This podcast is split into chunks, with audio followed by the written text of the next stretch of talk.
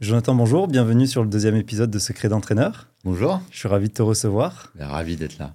Euh, bah, on va commencer directement. Est-ce que tu peux te présenter? Oui, bien sûr. Euh, ben, je m'appelle Jonathan Belleroux. Je suis. Ah, c'est pas évident, cette, en fait, finalement, cette question. Ouais. Euh, je- En fait, je suis préparateur mental. Mhm.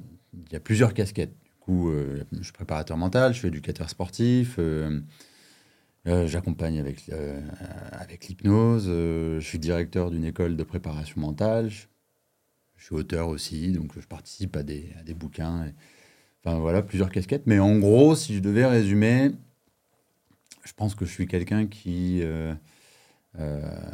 aime le, accompagner le rêve des autres et avec plusieurs outils Mhm. et réfléchir à comment faire pour que les ce que j'apprends dans mon travail puisse euh, participer euh, et bénéficier au plus grand nombre quoi.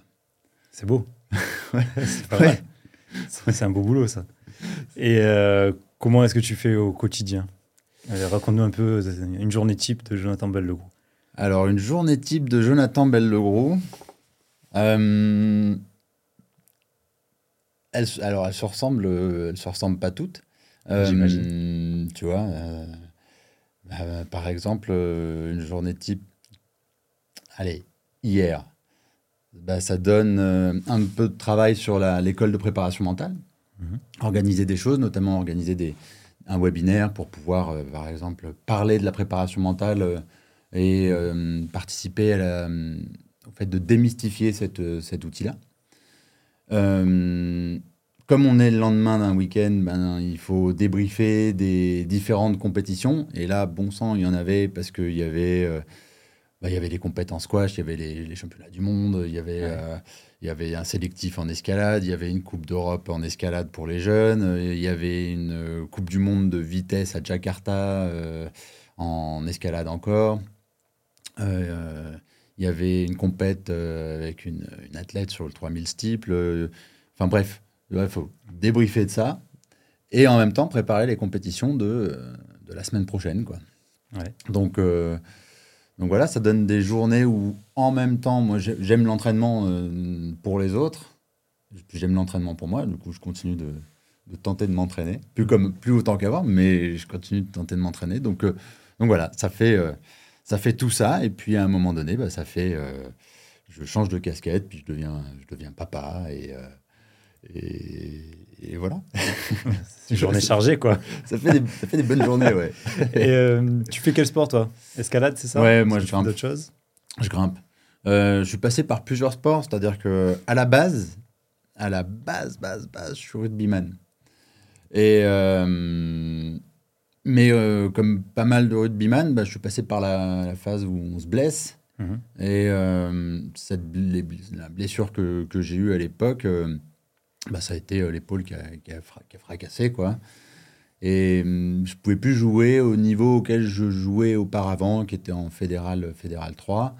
Euh, donc j'ai arrêté, de, j'ai arrêté de jouer et j'ai aussi arrêté d'entraîner, puisque euh, je faisais les deux. Pour moi, j'avais du mal à imaginer que je puisse euh, euh, entraîner sans, sans être joueur à côté. Quoi. Et là, bizarrement, je me suis retrouvé à passer à l'escalade. Parce que coup de foudre sur l'escalade quand j'avais 14 ans, je me retrouve à 17, euh, j'ai l'épaule pétée, 17 ou 18. Et le chirurgien me dit euh, ben, le rugby, c'est terminé. Et je te jure, je suis devant le chirurgien, comme là, euh, on est. Ouais. Et mon premier réflexe, ça a été de lui dire Ok, mais euh, je peux grimper ou pas? Et, Sauf que j'avais pas du tout le physique euh, adapté à la grimpe. hein. Ça, euh, genre, euh, genre, je faisais 80, plus de 90 kilos, j'étais comme ça. Le, chirurgien, il a halluciné, puis il m'a dit Bah ouais, ouais, une fois qu'on a opéré, pas de problème, vous pourrez grimper. quoi. Donc je me suis opérer.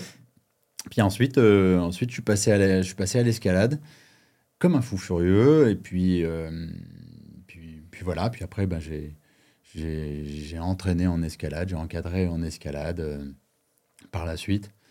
Et euh, un de mes plans, c'était de devenir guide de haute montagne. Et puis, bon, j'avais clairement pas le niveau euh, en ski euh, Mhm. pour, pour faire gui- guide. Mais c'est un sport, par contre, que je continue de, je continue de pratiquer ouais, quasi quotidiennement. Quoi. Est-ce que tu peux nous expliquer ce qu'est la préparation mentale pour quelqu'un qui connaît pas ou peu? Mhm. et euh, quelle, discipline ça associe Voilà, raconte-nous un peu, un peu tout ce que c'est. Hmm. Je pense que euh, c'est une question où ça sera intéressant de réécouter la réponse dans 10 ans. Parce qu'il y a une euh, définition de la préparation mentale, euh, et je pense qu'aujourd'hui, elle est en train de bouger. C'est-à-dire que la définition classique, c'est la préparation mentale, c'est le domaine qui vise à euh, accompagner un athlète pour qu'il soit performant à l'instant T euh, le jour J. Ça, c'est une définition classique. Et pour ça, il faut travailler les habiletés mentales. Alors, il y a plusieurs euh, erreurs, à mon avis, euh, dans cette, définition qu'on utilise, que je viens de donner, que j'utilise quand je dois la partager de manière un, peu, rapide. Déjà, préparer un athlète pour l'instant T, jour J, ça ne parle pas du lendemain. Donc, ça ne parle pas de euh, euh, la redescente quand on, a été, quand on a été bon, ça ne parle pas non plus euh, de la remontée lorsqu'on a fait une contre-perf et qu'on passe par une phase de burn-out, tu vois. Donc, si on prend juste cette définition, le préparateur mental, il arrête son job à la compète, boum, et le lendemain, euh, alors quoi Autre chose, c'est que ça parle d'habileté mentale. Et les habiletés mentales, il y en a plusieurs, hein. on va en lister une dizaine, une douzaine, ça va être la concentration, la, gestion des émotions, la gestion du stress, la visualisation, la gestion des pensées, euh, celles, les pensées qu'on appelle les pensées parasites, la fixation d'objectifs, tu vois, c'est bon, il y a des choses qui sont un peu normées comme ça. Euh, mais si on s'intéresse juste à la fixation d'objectifs, par exemple, pour un athlète, c'est ben, il se fixe euh, plusieurs objectifs sur une compétition, un objectif de résultat, un objectif de moyens, mais, mais qu'en est-il de ces objectifs de vie qui, au-delà de sa perf physique, de sa performance sportive, peuvent nourrir ou desservir son projet d'athlète? C'est-à-dire que, euh, par exemple, on le voit bien avec les athlètes en double projet, euh, s'il y a une euh, fixation d'objectifs correcte sur les objectifs sportifs, bah, des fois ça marche pas pour autant parce qu'on se retrouve avec euh, quand même de la pression, parce qu'il n'y a pas un autre projet à côté, il n'y a pas un plan pour l'après-carrière, il n'y a pas un plan pour euh, bah, qu'est-ce que je fais à côté pour me décharger, pour, juste pour me vider la tête. Donc il y a plein de... Voilà, dans cette définition de la préparation mentale, il y a des, il y a des erreurs, en tout cas il y a des zones, il y a des zones d'ombre. Aujourd'hui, pour moi, je pense que la préparation mentale, c'est le domaine qui vise à rendre euh, l'athlète euh, effectivement performant pour, ce, pour ses compètes. Mais surtout,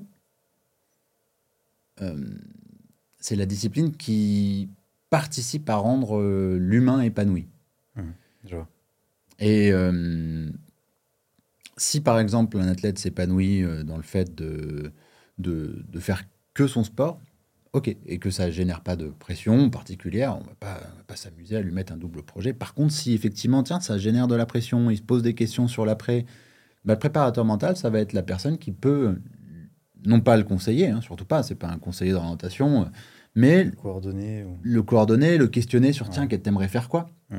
Euh, T'aimerais, euh, où est-ce que tu as envie de mettre de l'énergie? C'est quoi le, le sens que tu mets euh, dans ton sport et qui peut participer à d'autres choses dans ta vie, par exemple Donc, c'est prendre en compte la totalité de l'athlète et pas uniquement, euh, euh, pas uniquement le sportif en compétition. Je veux dire, euh, euh, bah, t'es, t'es judoka, moi je bosse avec certains judokas aussi. bah, les judokas, ils sont, ils sont pas tout le temps judokas. Alors, même si certains, certains sont judokas dans leur, dans leur ADN, parce que tu vois, dans leur identité, c'est hyper fort et ils restent judokas même quand ils ont raccroché le kim.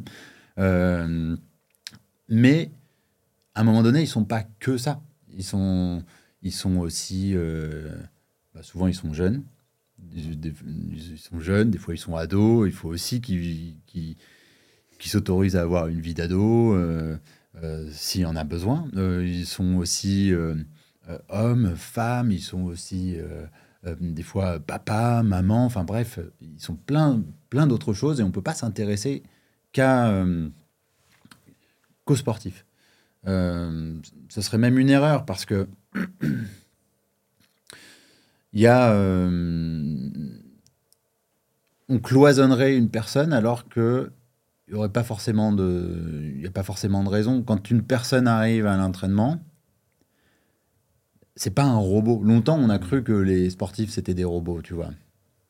Voire même en préparation mentale, il y avait ce truc de pas d'émotion, euh, t'encaisses un peu cette, es- cette espèce de période un peu à la Rocky, euh, euh, t'oublies les doutes, tu poses le cerveau, tu fais comme à l'entraînement, euh, et tu fais le robot. Ah non, c'est pas un robot, c'est-à-dire que quand une personne elle monte sur un tatami ou qu'elle plonge dans le bassin de natation, tu vois,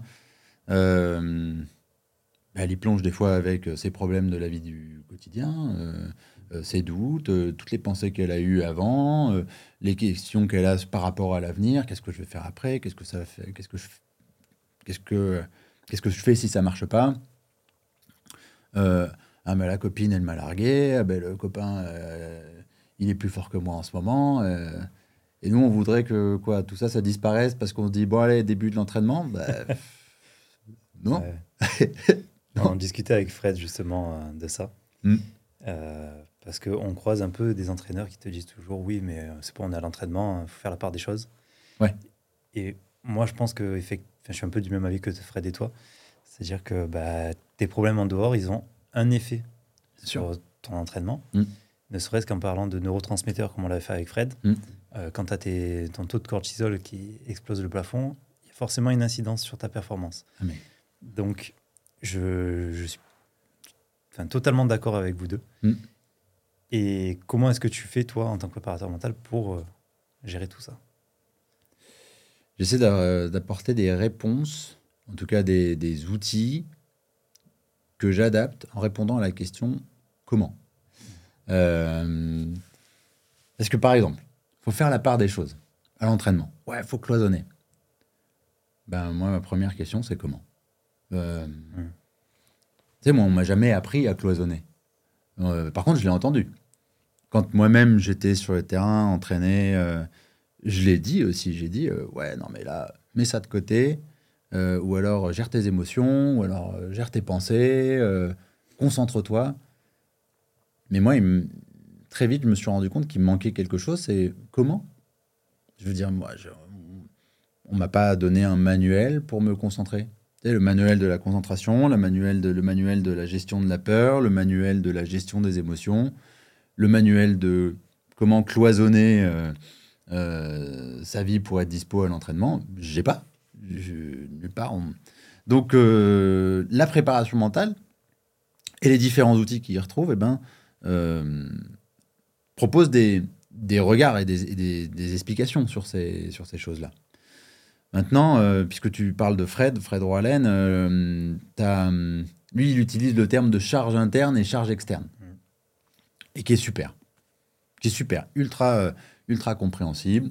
C'est-à-dire, ben voilà, la charge externe, c'est ce que tu vas te mettre dans les bras et dans le corps. La charge interne, c'est ce- c'est le poids que avec lequel tu arrives à, à l'entraînement.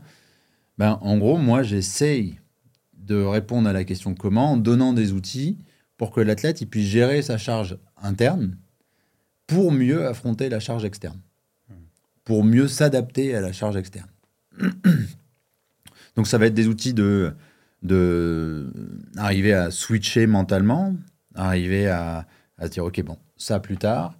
Ça va être des outils aussi de quand je dis des outils c'est pas forcément d'ailleurs des choses euh, tu sais à faire euh, genre bah tiens j'ai un outil j'ai mon cahier et tout des fois il y a ces outils-là en préparation mentale qui sont super pour certains, mais pas pour tout le monde.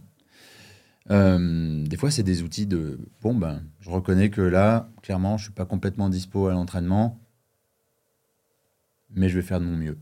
Mm. Je vais faire de mon mieux. Je vais accepter que je suis pas complètement dispo, et avec ça, je vais faire de mon mieux euh, malgré le fait que je suis à 70%. Quoi. Donc euh, finalement, c'est une espèce de c'est une espèce de position un peu de pédagogie où je suis pas en pédagogue, c'est-à-dire que je sais pas ce qui va euh, ce qui va être utile pour tel ou tel athlète. On va tester, on va découvrir, on va on va. C'est un métier un peu d'artisan quoi. Mm. Euh, on va se dire bah, tiens, euh, essaye ça. Chaque athlète va même un peu façonner son outil, se l'approprier. Et, et par rapport à ça, après, on va, faire on, va se faire un, retour, puis on va finalement laisser l'athlète à un moment donné de être de plus en plus autonome dans sa gestion de charge interne. Et, et d'ailleurs, bah, tu vois, typiquement, si on prend ce moment-là, on parle de gestion de l'entraînement. On ne parle pas de être performant à l'instant T le jour J, on parle vraiment de l'entraînement mental. Et ça, c'est un terme qui me, moi, qui me, qui me touche et que je défends. C'est que le mental euh, euh, s'entraîne. Et que, tu vois, à l'entraînement, il faut entraîner sa tête et pas uniquement pour le jour de la compétition. Mm. C'est euh, quand on fait de la préparation mentale, on fait de la préparation sur, comme on fait de la préparation physique, on ne fait pas de la prépa physique le jour de la compète, on ne fait pas de la préparation mentale le jour de la compète. Euh, c'est euh, un peu au quotidien, quoi. C'est vrai qu'on oublie que le mental, c'est un facteur clé de la performance. Hmm. Et enfin, moi, je sais qu'en cours, on me disait tout le temps, euh, par exemple, sur la gestion émotionnelle, on parlait du stress, de l'anxiété, etc., en compétition. Hmm. On me disait, le jour de la compète, voilà, il faut être dans telle zone de fonctionnement pour que ça. Mais on m'a jamais parlé de ça à l'entraînement. Hmm. Il m'a fallu plusieurs années où euh, je me suis dit, mais en fait, enfin, la compète, c'est une chose, mais on a des mecs qui sont tueurs en compétition et pas à l'entraînement, et mm. d'autres où c'est justement des tueurs à l'entraînement et en compète. J'ai dit, mais si on arrive à prendre ces mecs qui sont tueurs en compétition et un peu, un peu plus tendres à l'entraînement, si on arrive à, les mettre dans les mêmes conditions, mm. bah, peut-être qu'ils vont être encore plus forts en compète, on va les faire exploser. Mm. Euh, exploser dans le bon sens. Et, donc, je me suis intéressé un petit peu à cette gestion émotionnelle et, ce, comment dire, cette approche de l'entraînement mhm. mental. Et effectivement, il y a énormément de solutions à mettre en place. Mm. Toi, est-ce que tu conseilles des choses sur euh, justement l'entraînement par rapport à la compétition ou est-ce que tu gères un petit peu la même façon sur ton entraînement mental? Que tu peux nous en dire un peu plus sur ça? Oui, bien sûr. Alors là, on touche à un sujet qui est euh, euh, Bon, déjà, qui est, assez vaste. Euh, je vais séparer la haute performance de, du sport amateur, tu vois. Attention, quand je parle de sport amateur, ça ne veut pas dire qu'il n'y a pas de la perf.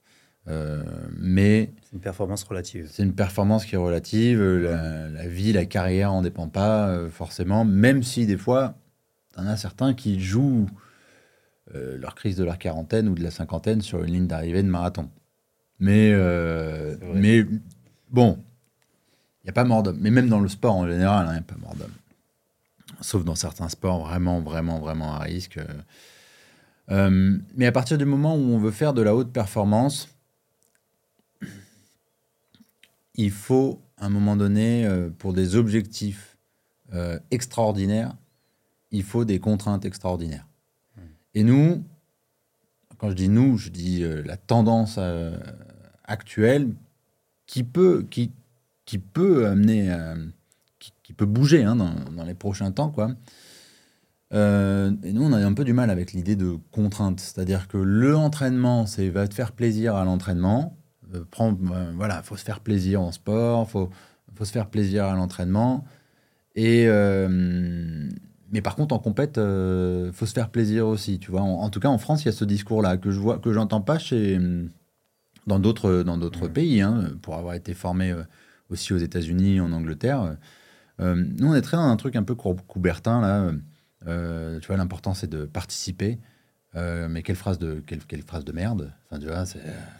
L'important c'est de participer. Moi, je connais pas un athlète de haute performance qui est capable, tu vois, de, de concevoir cette cette phrase-là et de se l'approprier, de se dire ouais, grave. L'important c'est de participer. Je vais aux Jeux Olympiques, mais l'important. Non, non, non.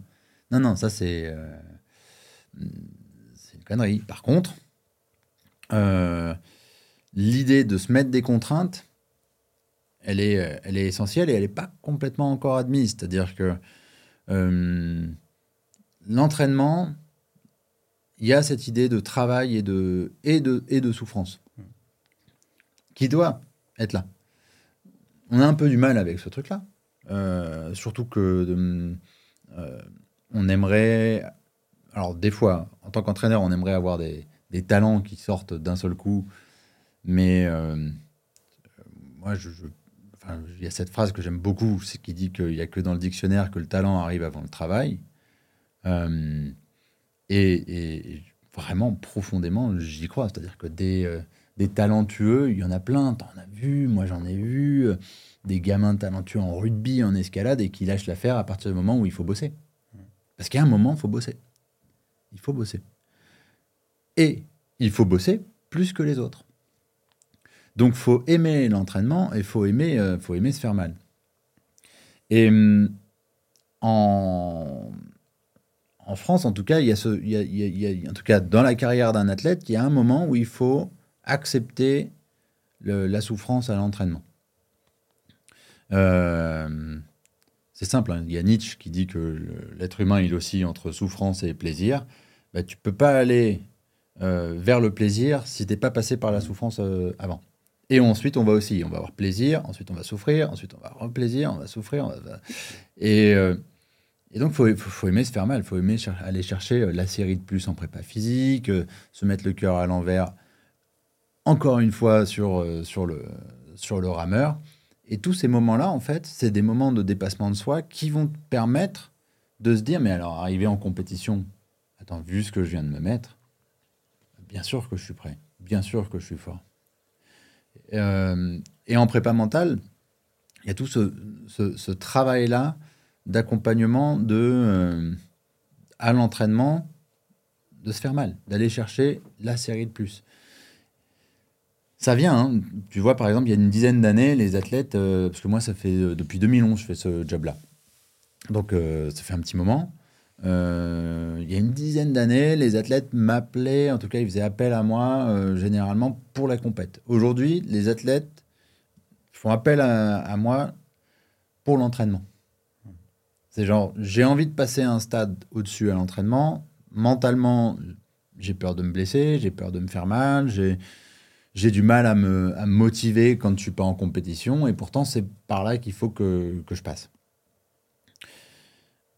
Et très souvent, en fait, parce qu'ils font ce job à l'entraînement mentalement de d'accepter les, tu vois, les phases où ils sont dans le difficile, par exemple, euh, les phases de, surcharge, où ils font des contre-perfs, ou les phases de, de, décharge aussi.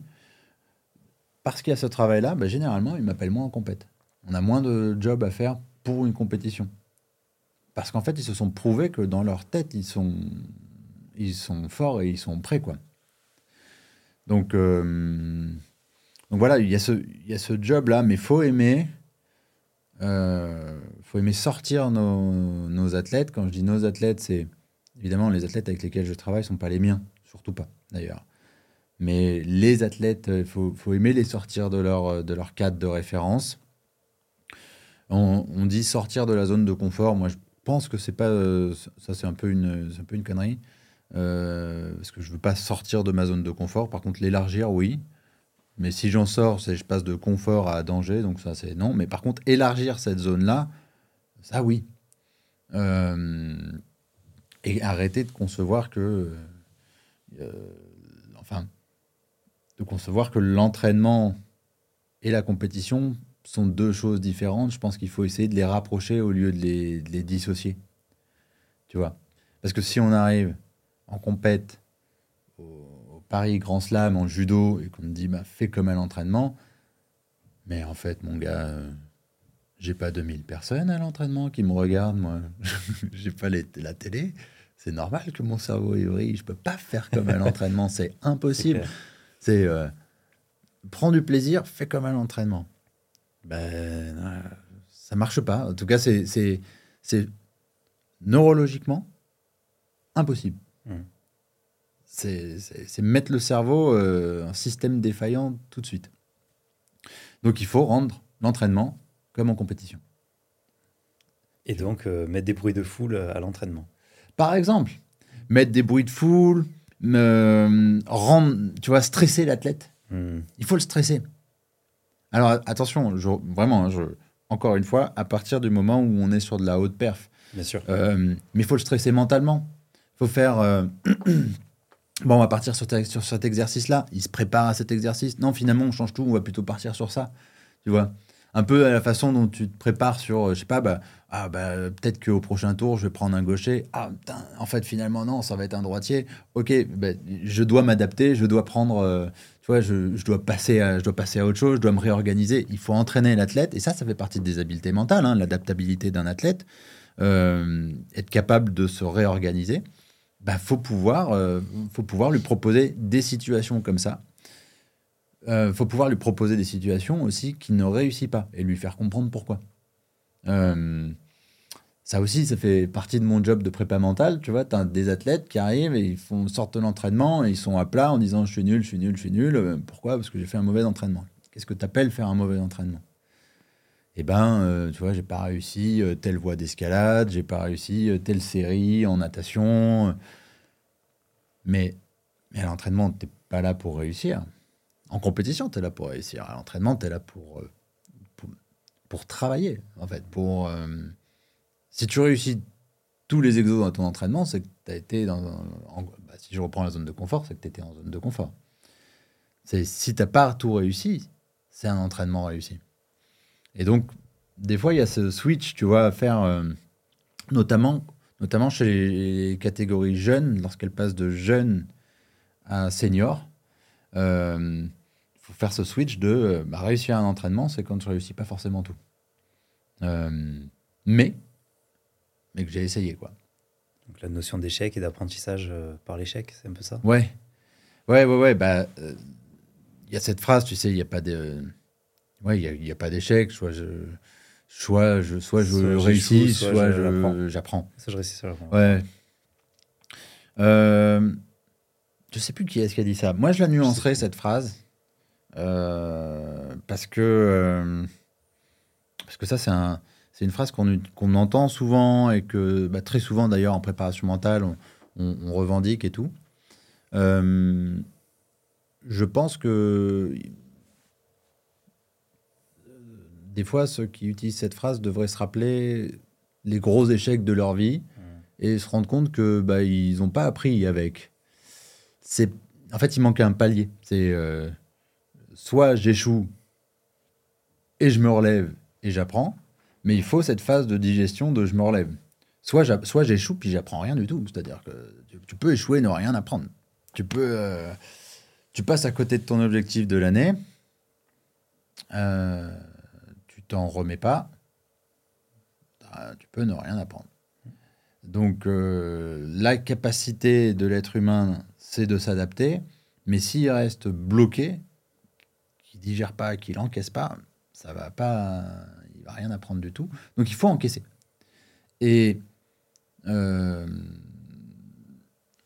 un athlète, de toute façon, les traits, les traits la différence entre un, bon athlète et un champion, généralement, le champion, il, s'est juste plus facilement encaissé. Il a encaissé plus de trucs que le bon athlète. Mais c'est pas vrai qu'il est meilleur. sans doute qu'il est meilleur dans l'encaissement. il, sait prendre, il sait prendre des punches dans la, dans la, dans la tronche. Il sait. Euh, il s'est, il s'est laissé passer la foudre, euh, prendre la vague dans la. Bon, j'utilise plein de métaphores, mais je vais peut-être m'arrêter là. Mais, mais, en gros, à un moment donné, tu vois, il, il, avance puis il se relève. Quoi. Euh, et c'est ça, être un, un, champion. Et même, d'ailleurs, s'il si ne devient pas champion, la personne qui va être après euh, saura, parce qu'il en aura fait l'expérience, saura qu'il peut se relever euh, quasiment euh, n'importe quoi. Donc, il faut apprendre à, effectivement, en tant qu'éducateur, euh, et là je me mets dans le lot, et pas uniquement préparateur mental, il faut entraîner l'athlète à, encaisser, à devenir bon à encaisser. Donc, il faut le mettre en situation d'échec et de se relever, d'échec et de se relever, d'échec et de se relever si on le met juste en situation d'échec, on va créer un décrochage. En fait, le risque, c'est que euh, euh, l'athlète euh, à l'entraînement, ben, il, se désintéresse, il se démotive, il retire plus forcément de satisfaction. Alors, il y a des sports hein, où on se met tout le temps à l'échec, on va tout le temps à l'échec et tout, mais, il faut à un moment donné un peu de réussite. Tu vois, par exemple, je pense, des séries en muscule ou il y a y a des trucs en, en, crossfit où tu vas, tu vas à l'échec, tu vas à l'échec, tu vas à l'échec. Ouais, mais à un moment donné, il faut quand même de la réussite. Euh, il faut surtout arriver à, à, à montrer que ben, malgré ça, tu, tu, te relèves, puis le lendemain, tu peux faire mieux. Quoi. Et ça veut dire que tu as été à terre la, la veille. Et donc, je ne suis pas non plus en train de dire qu'il faut mettre tous nos athlètes à terre hein, quand on fait de la haute performance. Mais il faut leur dire que si ils visent, s'ils veulent viser les étoiles, bah, il, il faut qu'ils tombent, en fait, et que c'est pas grave. Ouais, ça fait grave. partie de l'apprentissage la, de et de, de l'évolution dans ta carrière. Ouais. J'avais un ami, euh, qui est toujours un ami, hein, qui s'appelle Emargui, qui est un, un, athlète en MMA, mm -hmm. qui est un grand champion de MMA, qui est au Bellator aujourd'hui. J'espère bientôt à l'UFC. Mm -hmm. euh, J'ai souvenir, on passait nos diplômes de notre PE judo à l'époque. Et ce mec-là, quand tu le faisais tomber, il, il se relevait, il te disait merci. Mm. Moi, je disais, mais il est bête, lui. Pourquoi il nous dit ça? Il vient de se prendre une boîte. et J'étais jeune, j'avais, je sais pas, 19 ou 20 ans quand j'ai passé mes diplômes à l'époque.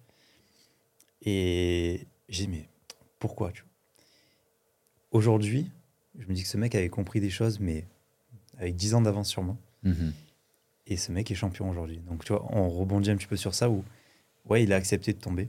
Mm. Il a accepté de se faire malmener. Et au contraire, il allait chercher ça pour comprendre comment devenir meilleur. Mm. Et sans avoir de prépa mentale, ce mec-là avait compris instinctivement ça. Ouais. Et je suis en admiration devant ce mec euh, pour ça, tu vois. Ou vraiment une capacité, une résilience euh, à aller chercher de la contrainte. Et aujourd'hui, il, est, il est extraordinaire, quoi. Ah, mais... Tu vois Donc, euh, je trouve ça génial euh, qu'il y ait des gens qui arrivent instinctivement à comprendre ça, quoi. Ah, mais fabuleux.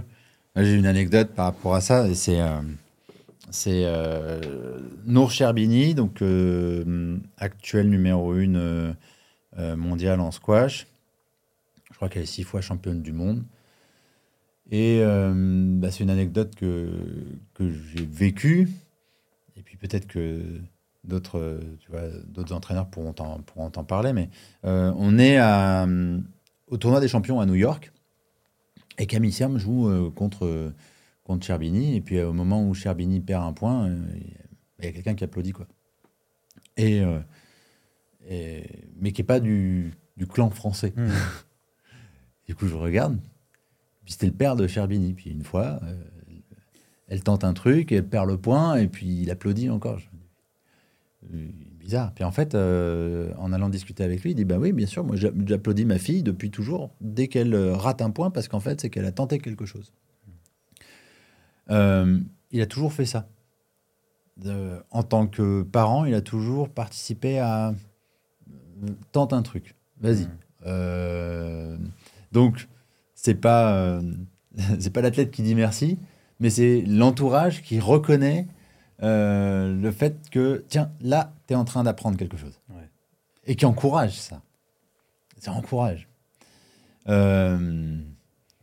encourage l'audace. Tu vois Et c'est hyper important. C'est hyper important. Souvent, souvent tu as des athlètes qui, ont, qui se retrouvent en compétition et puis qui ont peur de prendre des risques parce que c'est la compétition. Euh, et souvent, ça se joue sur euh, celui qui arrive à prendre des risques et à faire des trucs qu'il fait jamais, en fait. Ça ne veut pas dire qu'il les fait jamais, mais ça veut dire qu'il a dépassé le. Mentalement, il a dépassé le cap de je dois bien faire. Je dois faire parfait. Euh, il faut, entra faut, entraîner, en fait, ça, cette créativité-là. Mais pour qu'elle sorte en compète, faut qu'elle sorte aussi à l'entraînement. Et, euh, euh, et, donc, ça, ça se, ça se développe, cette in intelligence-là. C'est également mon fils en tennis qui sort souvent des coups euh, un peu hors du commun et qui surprend tous ses adversaires avec ce genre de choses. Ouais. Lui, doit avoir un petit truc au niveau mental. Bah, en plus que certains autres athlètes. Quoi. A, il a, intéressant. Il, effectivement, ouais, ouais, il arrive à être créatif euh, mmh. à certains moments. Euh, et, et c'est intéressant. Ça serait, pour le coup, euh, j'interviens en tennis, mais pas, pas à ce niveau-là. Ce serait intéressant de voir comment il entraîne ça. Est-ce ouais. qu'il entraîne ça? Est-ce qu'il maîtrise ça? Est-ce qu'il choisit? En disant, tiens, je me, je me laisse aller Ou est-ce que ça se fait tout seul et mince, je ne sais pas comment le reproduire, tu vois. Ouais, je vois ce que tu veux dire. Bah, écoute, l'appel est lancé. Si un jour ouais. il veut venir sur le podcast, ça serait avec grand plaisir. euh, Est-ce que tu veux qu'on parle un petit peu de l'état mental de, des sportifs de haut niveau? C'est vrai qu'on en parle assez peu. Mhm. je te laisse la parole. Ah. Vaste sujet, ça aussi. Vaste sujet, ouais.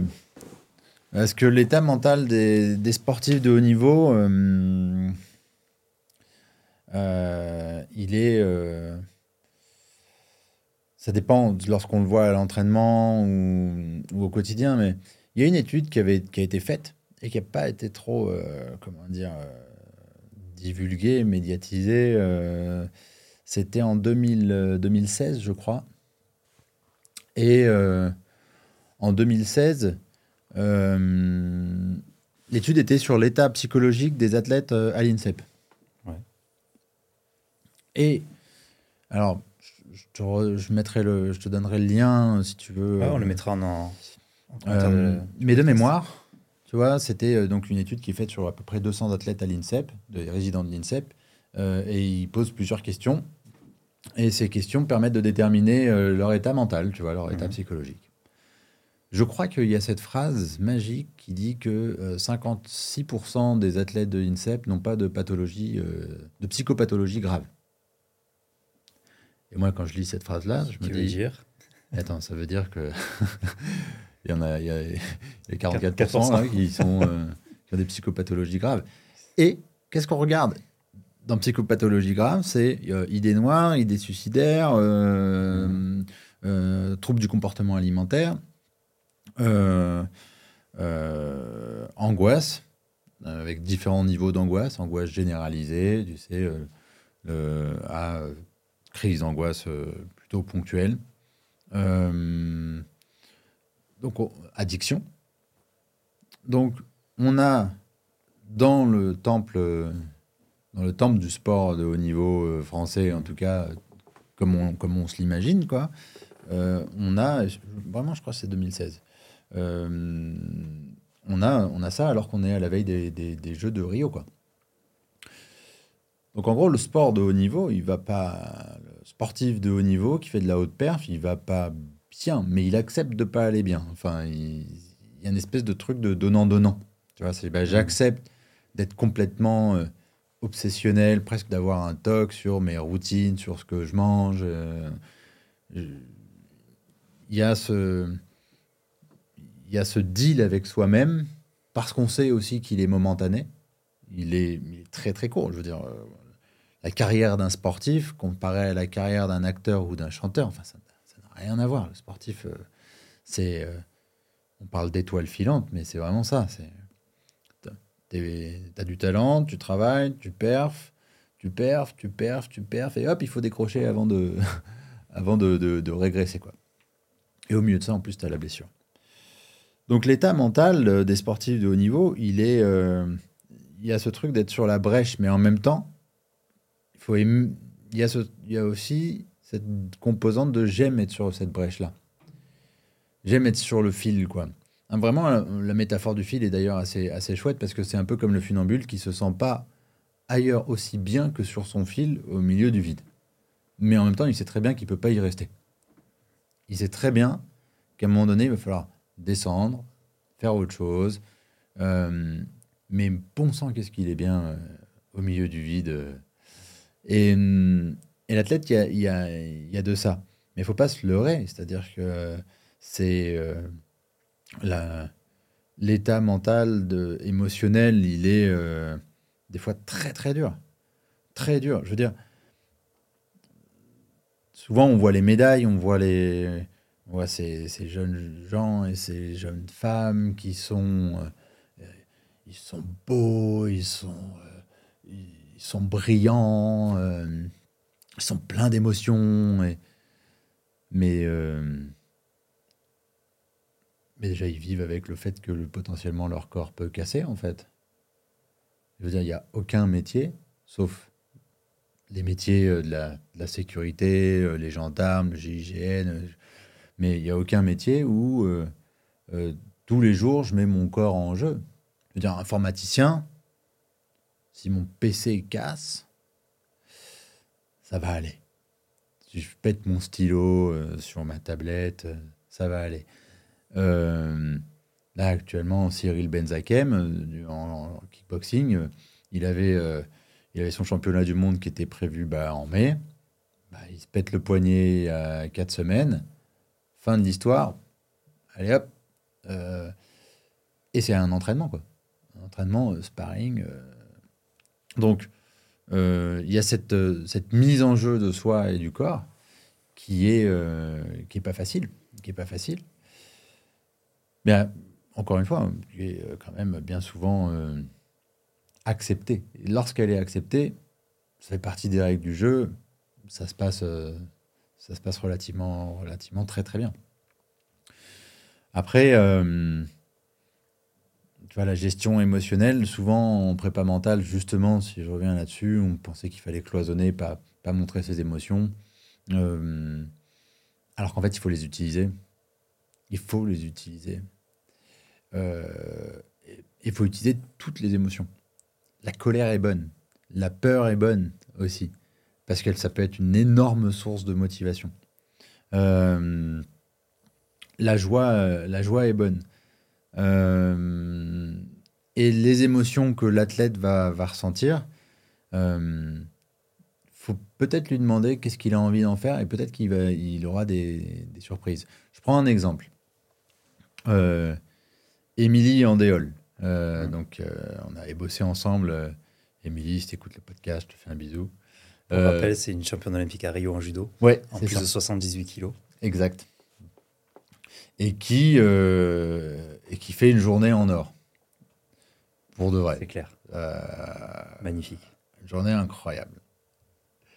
Ça y j'ai frisson encore. je, vais, avoir les larmes et tout. Ah, vraiment, cette journée était complètement incroyable. Et justement, Émilie, quand on commence à bosser ensemble, elle me dit voilà, euh, moi je sors des vestiaires, euh, je monte sur le tapis, je suis en larmes. C'était vraiment une caractéristique euh, qui était assez troublante pour tout le monde. Enfin, on voyait Émilie rentrer sur le tatami, elle était en larmes. Et moi, quand on me met en relation avec Émilie, quand on me met en relation, on, on nous dit bon, bah voilà elle pleure, qu'elle arrête de pleurer, elle va au jeu. Et moi, en fait, quand j'ai demandé à Émilie, mais euh, t'as envie d'arrêter de pleurer? Elle me dit, bah non, moi, ça me fait du bien. Ça ne me dérange pas, en fait. Ça dérange les autres, mais ça, moi, ça me dérange pas. Ça me permet de me vider pour pouvoir être complètement, euh, complètement dispo. Je dis, bah alors, en fait, tu vas continuer de pleurer. Hein. Par contre, si ça te dérange pas, ok. Par contre, euh, euh t'as envie que ça, derrière, que ça laisse de la place à quoi? À énormément de confiance. Bon, ben, on va bosser la confiance. C'est ce qu'on a fait en fait. Mais on n'a surtout pas enlevé quelque chose qui fonctionne. C'est-à-dire que euh, crier, euh, hurler, pleurer, même dire j'ai peur, c'est vachement utile. Parce que dans la gestion émotionnelle, souvent, euh, l'idée de gestion est jolie. C'est que bien souvent, nos émotions, on a l'impression que c'est elles qui nous gèrent. Et, et on, penserait, en tout cas certains pensent, que euh, gérer ses émotions, c'est ne plus en avoir. Non, non, c'est vraiment apprendre à faire avec. Et gérer ses émotions, c'est ne plus être, c'est reprendre le contrôle là où on l'avait plus. Mais reprendre le contrôle, ça ne veut pas forcément dire euh, je passe de j'ai peur, par exemple, j'ai peur en compète, j'ai peur de faire de j'ai peur de faire une contre-perf, à euh, j'ai plus peur d'un seul coup. Non, ça c'est une espèce de pensée magique, c'est j'ai peur, et du coup comme j'ai peur, ben, je me concentre encore plus. Mmh. Et du coup comme j'ai peur, eh ben, je vais donner tout ce que, tout ce que j'ai bossé. La peur devient un moteur pour être encore plus concentré, encore plus investi. Donc, euh, voilà, donc il y, a cette forme de pédagogie pour apprendre à, apprendre à gérer les émotions. Euh, maintenant, tu vois, chez les athlètes, il y a aussi quand même pas mal d'émotions qui sont transmises par les entraîneurs ou par les parents aussi. Les premiers entraîneurs mentaux, ah ce que tu me disais en off. Oui. C'est euh, le coach et les parents. Ah ouais. Ah bah, ouais, ouais, ouais. Bah là, tu vois, tu as trois types de parents. Hein. Tu as le parent euh, désinvesti. Tu as le parent surinvesti. Et euh, tu as le parent qui est plutôt, euh, plutôt neutre. Quoi. bah, généralement, le parent surinvesti, il y a une gestion émotionnelle à avoir des fois chez le parent. Et c'est pas, c'est pas, comment dire, je, je suis pas en train de leur jeter la pierre. Hein. C'est normal d'avoir des émotions lorsqu'on voit son enfant même ado, même adulte, tu vois, euh, être en train de, réaliser quelque chose, euh, c'est pas un problème. Par contre, euh, par contre, se demander les émotions que j'exprime, à qui elles servent. Est-ce que vraiment c'est utile pour le, pour le sportif? Est-ce que vraiment c'est utile pour mon enfant? Est-ce que c'est utile pour moi de les exprimer? Oui. Est-ce que c'est utile maintenant, face à lui, en l'engueulant, euh, en pourrissant l'arbitre. Est-ce que, est-ce que, voilà, c'est prendre ce recul-là. Et c'est pas facile hein, d'être parent d'athlète. Hein. Attention, hein, on n'est pas préparé à ça. Déjà, je sais pas si on est préparé. Euh, je pense pas qu'on soit préparé à être parent déjà de base. Mais alors, parent athlète, ça veut dire que tous les week-ends, il va ou gagner ou être complètement démoli. Et, du coup, les week-ends deviennent sacrément émotionnels, quoi. mais tu vois, tu as aussi et tu as aussi ça avec les, les entraîneurs, parce que tu as aussi des entraîneurs qui, qui, sont de super entraîneurs, mais qui ont, ben, dont les émotions, euh, les émotions se voient. Quoi. Mm. Et donc la gestion des émotions de l'athlète peut venir aussi de celle des entraîneurs. Après, les entraîneurs, l'entraîneur, c'est tout un autre, c'est encore un autre sujet, mais si.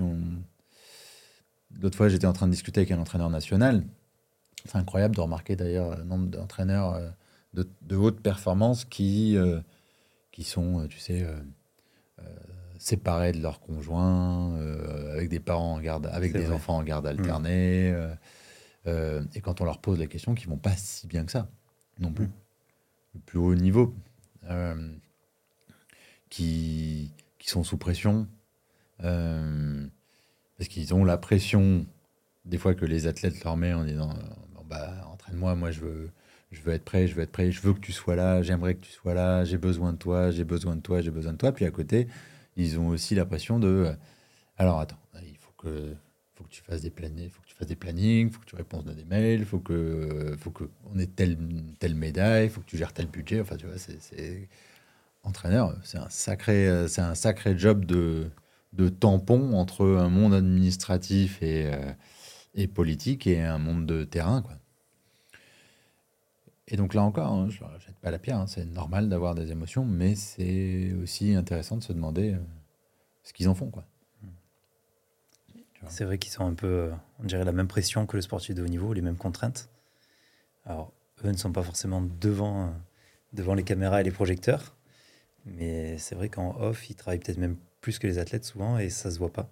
Hmm. Alors, ils prennent moins de risques avec leur corps, mais c'est vrai que souvent leur famille empathie, parce que quand on est en déplacement pendant des mois pendant l'année, en compétition tous les week-ends. Enfin, on pas sa femme et ses enfants, c'est un sacré sacrifice. Ah, mais complètement. Donc, euh, est-ce que toi, tu, as déjà suivi en préparation mentale justement des entraîneurs? Alors, oui. Euh, des entraîneurs qui sont devenus euh, sélectionneurs par la suite et qui ont eu besoin d'un accompagnement sur cette transition. C'est-à-dire que entraîneur de club et d'un seul coup sélectionneur, c'est c'est pas la même chose. C'est ben, autour de plusieurs, euh, plusieurs problématiques, enfin plusieurs thématiques, on va dire. Par exemple, une thématique de OK, non, mais là maintenant, mais je bosse. Euh, enfin, je bossais pour moi, je bossais pour mon club, puis là d'un coup, je bosse pour, euh, tu vois, pour la France. Du coup, qu'est-ce que je représente? C'est-à-dire que je suis un peu le garant de quelque chose. Enfin, tu vois, chacun, et c'est là où psychologiquement, chacun va être complètement différent. C'est pour ça qu'il n'y a pas dire, tiens, avec tel entraîneur, on fait, on fait ça, puis on fait ça avec tous les entraîneurs, ils doivent tous faire ça. Non, non, non, non. Là, il y avait, il y avait, il y avait ça. Il y avait aussi ce truc de légitimité, mais moi, je n'ai pas été sportif à ce niveau-là. Et là, d'un coup, je me retrouve sélectionneur. Euh. Donc, ça m'est arrivé. Maintenant, euh, la plupart du temps, c'est auprès de. C'est plutôt en, en informel que j'interviens auprès d'eux. Et bien des entraîneurs avec lesquels j'interviens, on n'intervient pas directement avec eux, on parle d'athlètes et on prend toujours un moment pour euh, tiens, t'en es où toi? Euh, Voilà, il s'est passé ça, toi tu vis ça comment euh, est-ce que tu te sens stressé? Est-ce que tu te sens... Qu'est-ce qui fait que tu te sens stressé quand ton athlète joue, quand ton athlète est en train de grimper? Est-ce que tu arrives à couper aussi? Comment tu fais pour couper?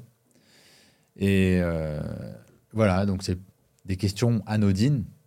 Bon, après, on... je ne sais pas s'il y a des questions anodines de la part d'un préparateur mental. Tu vois, Vous êtes vicieux.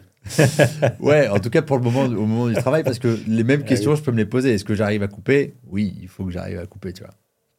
Mais, euh, mais tu vois, c'est travail de réflexion sur qu'est-ce qui fait que tu fais ça et est-ce que est-ce que tu as toujours envie de le faire? Un entraîneur va avoir plein de routines.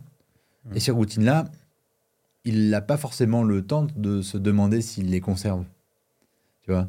Il, va le faire pour l'athlète. Mais euh, voilà, le questionner sur ses mises à jour.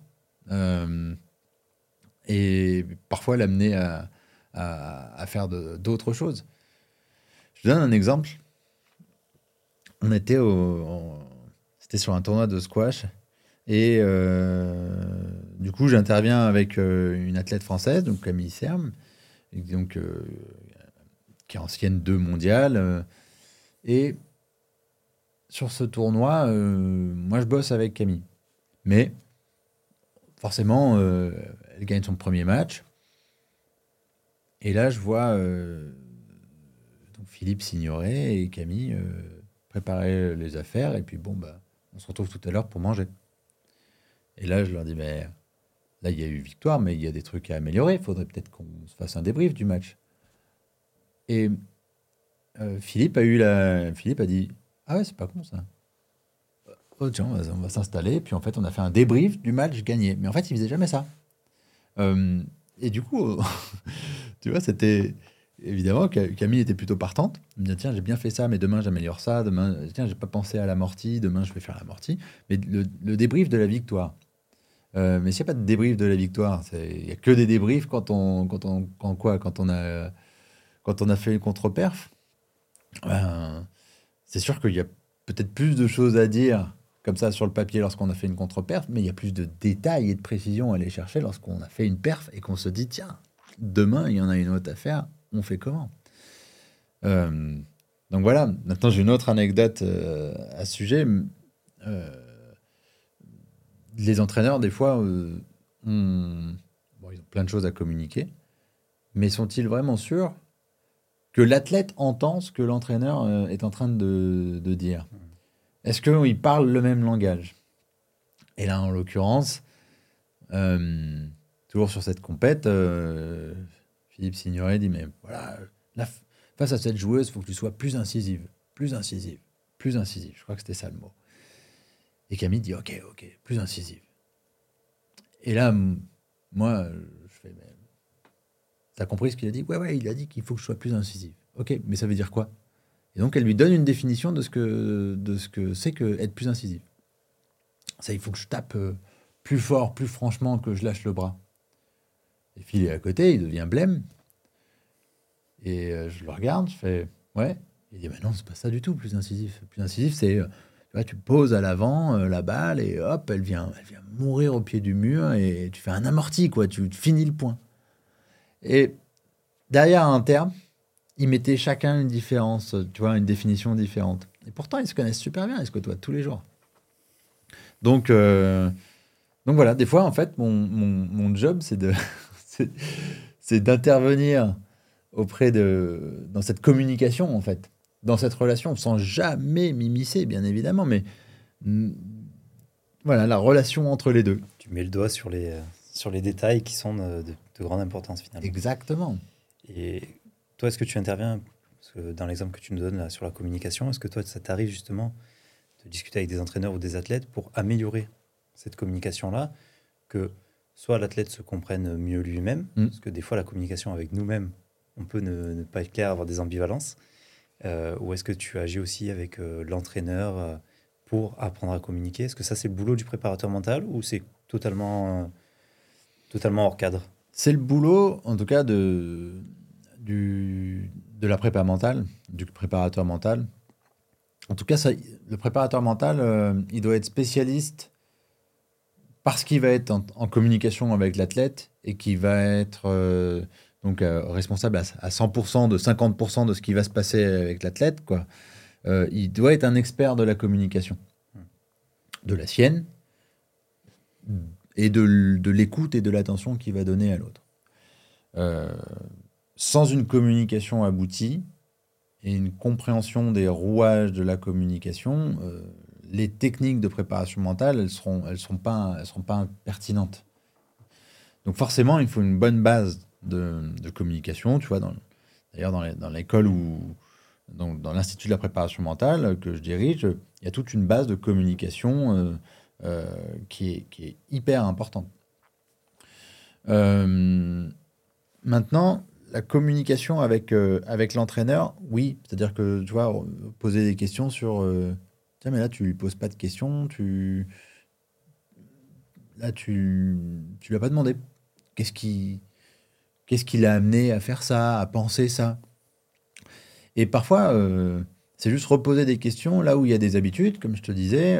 tu as des athlètes, tu as des entraîneurs qui disent Non, mais moi, je connais mon athlète par cœur.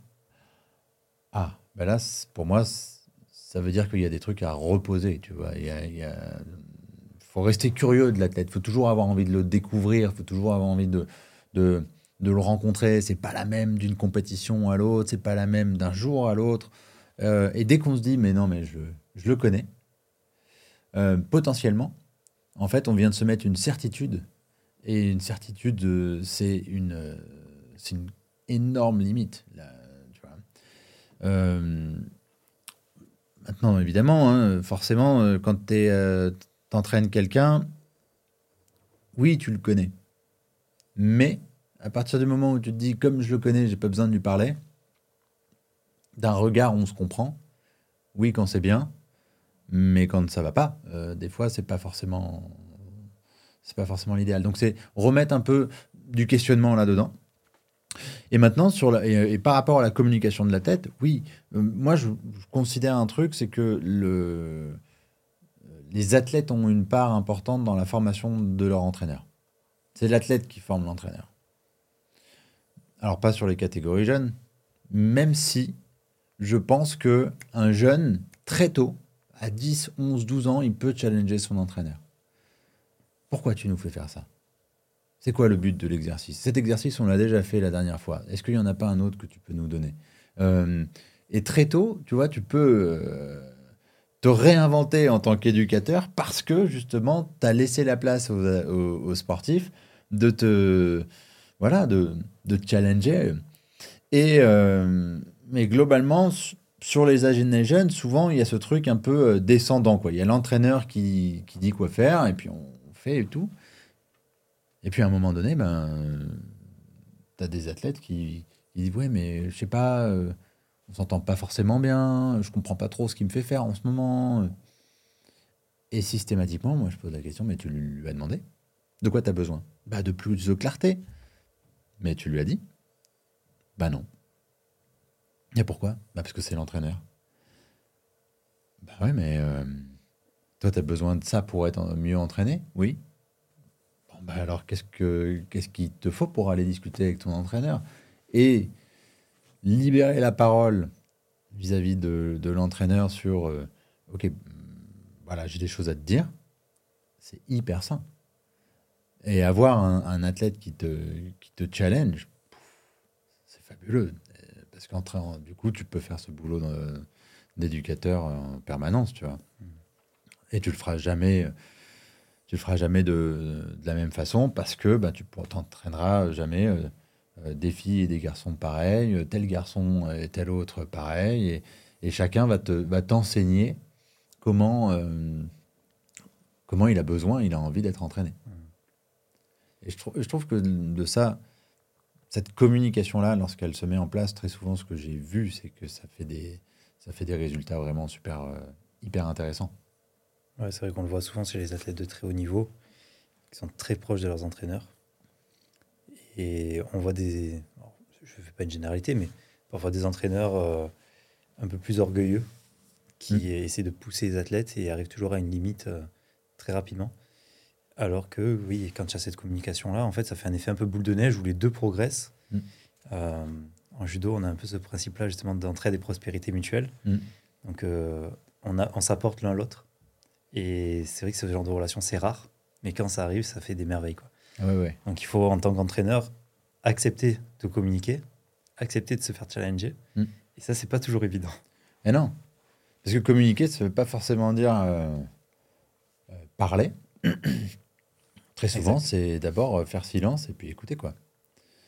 Être capable d'écouter un athlète qui dit écoute, là, en ce moment, je pense que c'est plus ça que j'aurais besoin, ou j'ai besoin de ceci, j'ai besoin de cela, je comprends pas bien la planif que tu me proposes, elle me correspond pas, elle me va pas.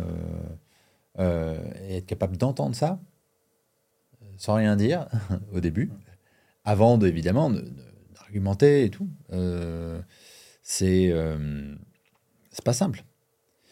En fait, euh, le cerveau, il a besoin de sens à comprendre ce qui lui arrive. Le cerveau de l'athlète, il ne déroge pas à cette règle-là. Un athlète, il a besoin de comprendre pourquoi il fait les choses. Euh, sinon, le cerveau, il va, il va trouver sa, propre interprétation. Et donc, il va se dire, pourquoi je fais ça? Parce que l'entraîneur, il m'a dit. Pourquoi je fais ça? Parce que l'entraîneur, il m'a dit. Mais ça va pas le rendre intelligent dans le sens, euh, il va pas gagner en intellect dans sa pratique, il va pas comprendre pourquoi il, pourquoi il bosse ça en prépa physique. Ah, en fait, c'est pour améliorer, je sais pas moi, son, son revers. Ah, c'est pour améliorer son grip. Tu vois, il, s'il le fait parce que c'est méthodique, parce que c'est euh, on, lui, on lui a dit, ben, c'est sûr que ça crée de la passivité chez l'athlète. Et le jour, de, le jour de la compétition, encore une fois, nous, ce qu'on veut, c'est qu'il soit actif, réactif, proactif. On veut qu'il. Mais en même temps, on crée de la passivité. Donc il faut, on, il faut, que le, faut donner du sens à l'entraînement. Et plutôt dans la formation des jeunes, euh, ils, font, ils donnent du sens à ok pourquoi on fait ça en prépa physique, pourquoi on fait ça? Sans faire d'eux des kinés, hein, des kinés ou des prép physiques, mais plus ils mettent de sens, plus ils s'approprient leur discipline dans l'ensemble des dimensions, euh, plus ils deviennent acteurs en fait de leur projet, ils deviennent au centre de leur projet. Et ça c'est quelque chose que moi j'aborde assez souvent avec les athlètes, c'est euh, c'est ton projet, c'est le, un athlète, c'est c'est son projet. Euh, des éducateurs sportifs, des préparateurs physiques, des préparateurs mentaux, des entraîneurs nationaux n'existent pas s'il n'y a pas un athlète. C'est-à-dire que notre job disparaît s'il n'y a pas d'athlète. Du coup, c'est l'athlète qui, à un moment donné, doit devenir euh, se mettre au centre. Et donc, pour ça, il doit être un peu comme un chef d'entreprise qui doit pas connaître tout de fond en comble. Connaître, ça ne doit pas être un expert de la nutrition, du mental, de, la prépa physique. Euh, euh, de l'histoire de son... Non, non, non. Mais il doit, il doit être capable de dire, OK, là, au niveau de la nutrie, il y a un truc à changer, je vais chercher, je vais voir l'expert, et il doit être, en fait, dans cette position de, de décider, quoi. Et pour ça, il faut, qu'il, que la communication, elle circule entre les, entre les différents membres du staff, entre le, l'entraîneur, le prépa mental, le psy, le nutri, et ainsi de suite, tu vois. Hier, on, discutait avec Fred, et c'est vrai que moi, j'ai une vision légèrement différente.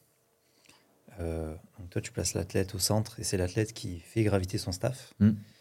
Alors pour moi, l'athlète choisit son entraîneur. Et c'est le rôle de l'entraîneur de décharger mentalement un peu l'athlète et lui proposer un staff qui pourra l'accompagner. Hmm. Euh, donc c'est rigolo de voir tu vois, ces, ces deux points. Alors ça revient plus ou moins au même, mais pourquoi est-ce que toi, tu, dis à l'athlète de choisir lui-même son staff plutôt que de faire confiance au staff de l'entraîneur hmm. ou sur euh, tu vois, une, vision un peu, un peu déléguée? En fait, euh, je pense que. Alors, déjà, on a, on a des entraîneurs aujourd'hui qui sont dans des positions de. Je crois qu'on appelle ça des managers de la performance. Du coup, ils managent la perf, mais ils sont moins centrés sur la perf et sur le terrain. Donc, effectivement, ce que tu décris, c'est quelque chose qui a été attribué, euh, là, ces 10-15 dernières années, 10, 10 dernières années, euh, euh, à l'entraîneur de proposer un staff.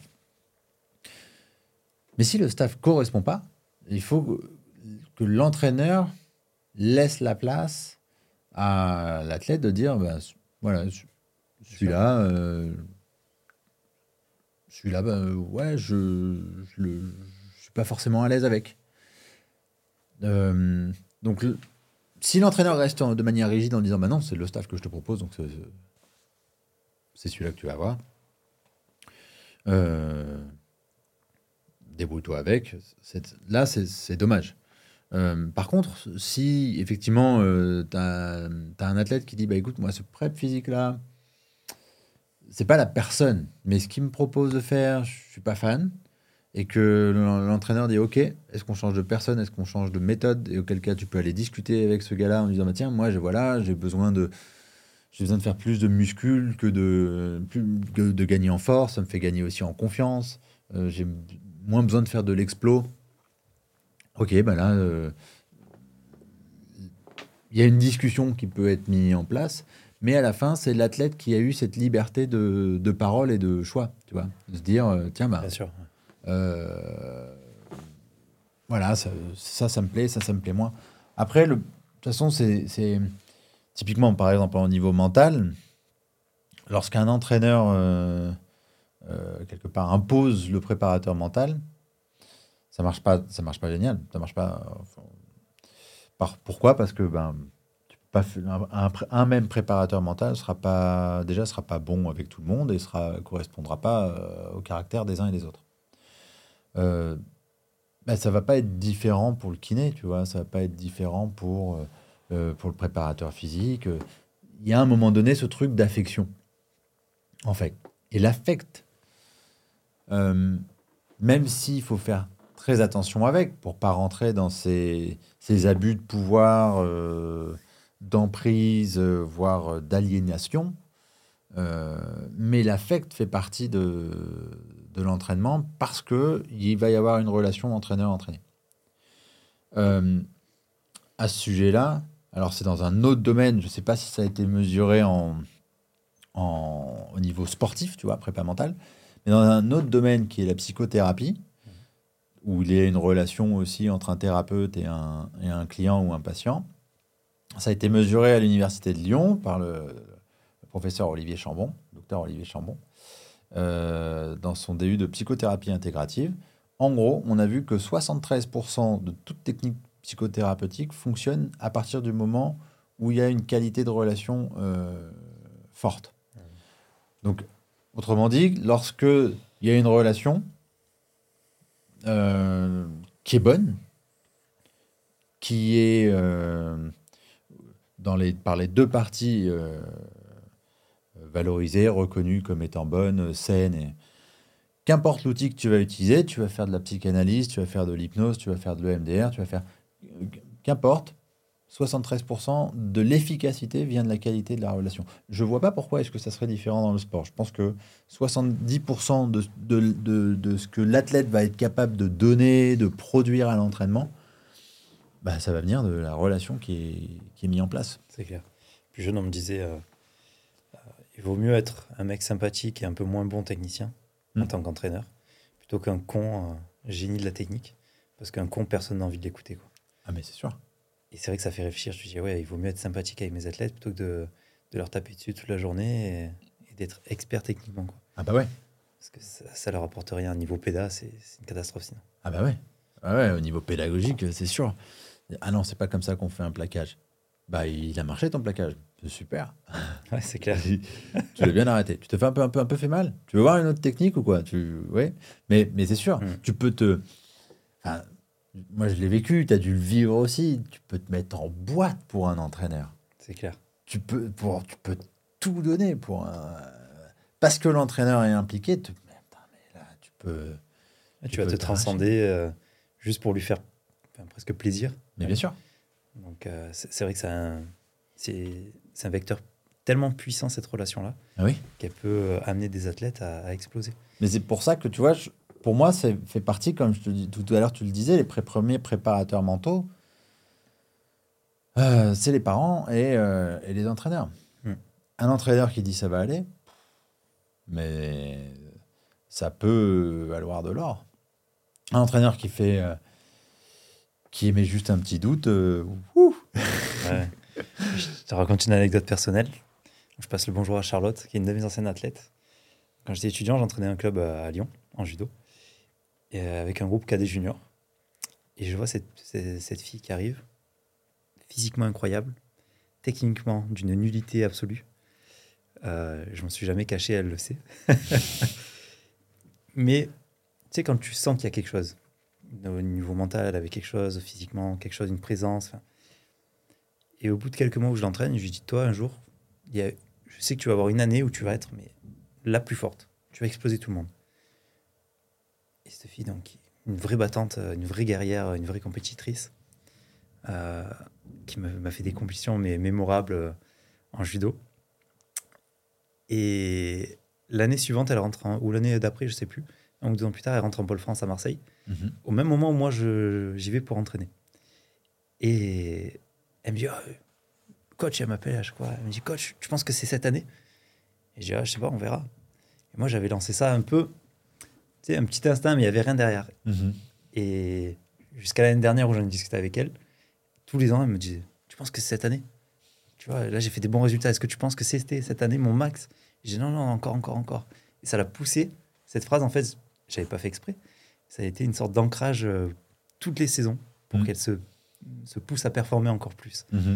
Et je trouvais ça juste génial. Tu t'es dit, mais à quel point cette relation-là peut pousser les gens et euh, à quel point euh, mettre une croyance en place, en fait, ça peut vraiment la transcender, quoi, parce que c'était vraiment ça. Ah, mais à chaque compétition, elle me disait non, mais là, c'est cette année. Quoi.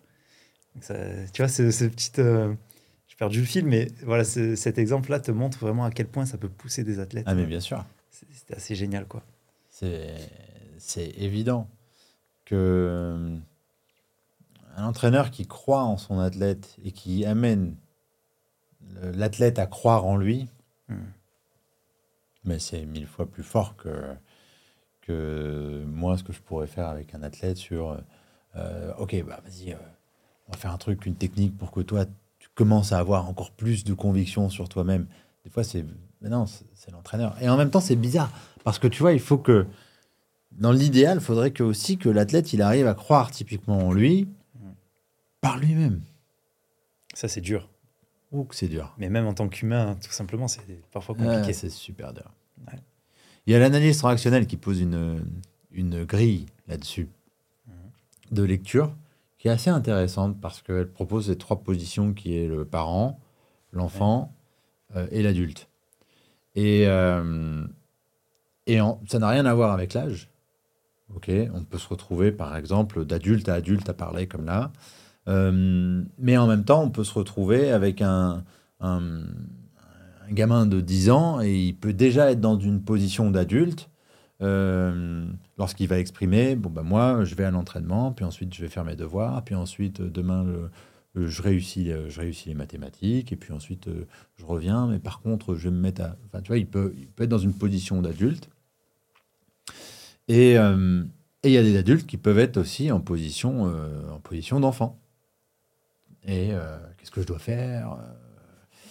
Euh, coach, euh, je dois manger quoi? Euh, avant ma compète?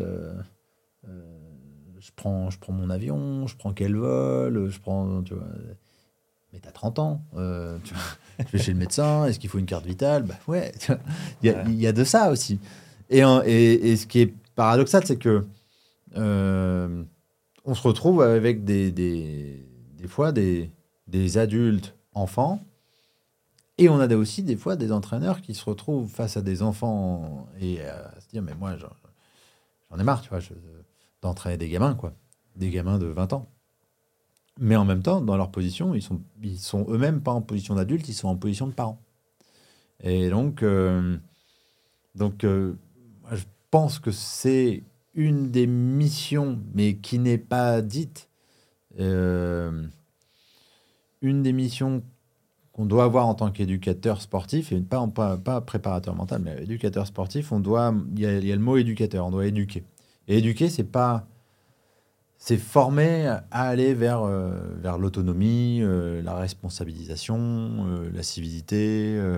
moi, j'avais, j'ai ces termes-là parce que j'ai, à une époque, je préparais le concours de, de PS. C'était SSS CRA C'était santé, sécurité, solidarité, citoyenneté, responsabilité, autonomie. Voilà, c'était des trucs de l'éducation nationale. Je les ai encore. Ça guide mon travail. et ça veut dire qu'il faut à un moment donné faire en sorte que ces enfants, en tout cas que dans leur position d'enfant, ils soient en position d'adulte. Donc, un athlète, même de 17 ans, qui dit Ouais, mais l'entraîneur, il ne me va pas. Ouais, mais ok, là, en position d'enfant, d'accord, mais si tu te mets en adulte, s'il y a un truc qui ne te va pas, euh, change, ou dis-le, ou parle-en. T'en as parlé? Non, j'en ai pas parlé. Ok, bah, commence par ça peut-être. Et amener euh, les athlètes à être, euh, à être plus adultes, encore une fois, dans leur position de communication. Hein. Je pense que c'est quelque chose sur lequel les, éducateurs ont, un truc à faire. Et notamment, parfois, ce travail de ne plus se mettre en position de parent, qui n'est pas facile. Parce que là, c'est encore une fois, c'est un autre problème, c'est que tu as des parents qui font pas leur job de parents et qui mettent les enfants euh, euh, dans des clubs. Pour s'en débarrasser. Pour s'en débarrasser, et tu te retrouves à faire parent à la place des parents. Ça, ça, ouais. Euh, là, c'est un, là, c'est un peu compliqué. Mais malgré ça, malgré ça, je préfère avoir un, un, plutôt qui gagne une médaille, euh, qui après sa carrière, on me dit, ben, le sport m'a permis de devenir adulte, tu vois, d'être d'être bien dans les baskets, d'être adapté, d'être d'être autonome. Et je, je suis peut-être pas peut-être pas été médaillé d'or, mais par contre, euh, par contre, je suis un bon humain, quoi. ça, je pense que tu vois, c'est dans le, dans le parcours, dans la carrière, c'est un, un, truc important à développer. C'est vrai qu'il y a certaines entreprises qui l'ont compris, parce qu'on voit vite euh, des, des, personnes qui sont, alors c'est souvent des champions, qui sont recrutés dans des grosses, grosses entreprises pour faire des conférences, faire du management. Mm. Euh, parce que cette relation à l'échec et à laisser récompense, mm est très important dans le monde de l'entreprise. Et les gens qui n'ont pas fait de sport ont plus de mal avec ces, ces, notions-là même. Mm. Donc, euh, on a, même chez les entraîneurs qui sont très vite sollicités, mm. cette, cette capacité à apprendre à réfléchir sur soi, à, rebondir, mm. qui est assez rare dans le monde euh, lambda, si on peut dire, sans, sans, être sportif. Ah ouais, complètement. Monde sédentaire. Ouais, ouais, ouais. Mais il y a un truc qui est intéressant, c'est que, tu vois, on parle d'un monde euh, performatif, celui de la perf, celui de la, du sport de haut niveau. Et euh, bien du monde des entreprises, euh, tu vois, le monde des entreprises est aussi un univers assez performatif. Il faut être le meilleur, il faut être, faut, être bon, faut être bon dès 9h du matin lundi, il faut être bon à, telle conférence, il faut être bon à telle visio, faut être bon, faut être, enfin, faut être le meilleur, il faut être le meilleur, il faut être le meilleur. Et, et effectivement, je pense que les sportifs ont cette faculté de, certains en tout cas, de transmission et peuvent, euh, peuvent inculquer cette culture de la gagne et, la, et bien la partager. Euh, maintenant, je pense que ce qui est le plus intéressant, c'est quand même cette culture de, cette culture de l'échec et de se, de se relever, dont je parlais tout à l'heure, parce que, euh, parce que quand on regarde des sportifs, on voit cette, cette envie de parfait tout le temps. Mais si on ramène ça à l'entreprise, tu demandes à des gens qui ont 50 euh, ans, qui ont, euh, ça fait 50 ans qu'ils sont dans la boîte, et ok, maintenant on va perfer, on va perfer, on va perfer. En fait, on, on, s'épuise aussi. C'est-à-dire qu'il y a un truc euh, aujourd'hui. aujourd'hui, en tant qu'humain, moi, j'ai ce regard parce que je dirige une école de prépa mentale, du coup, j'entraîne au métier, en tout cas, je forme des gens à aller dans le milieu de la performance. Mais en même temps, la performance, elle est, elle est, elle est vouée à, à, disparaître. Et en même temps, je fais de la thérapie en tant qu'hypnothérapeute, tu vois. Et, euh, et, je vois bien des gens qui sont écrasés par euh, ce truc de vouloir en faire toujours plus. Euh, ça a vite une limite. Tu vois, c'est. faut être. et si on prend le métier d'entraîneur dont on parlait tout à l'heure, faut être un super entraîneur, faut être ultra disponible, faut faut être super euh, faut être super bon mais en même temps faut se remettre en question mais en même temps faut être psychologue mais en même temps faut être papa mais en même temps faut pas être papa parce que j'ai entendu un podcast où il y a un type qui dit qu'il faut pas être le papa des entraîneurs en même temps faut être un peu nutri mais pas trop faut être un peu kiné faut être euh, faut être là tout le temps, mais en même temps savoir disparaître. En même temps, bah, on a sa vie perso, donc faut être papa ou maman à côté. Faut être amant. Euh, faut être manager de la performance. Faut être bon en Excel. Ah.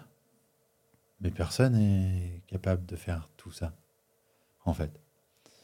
Et comme un sportif, il faut être motivé là.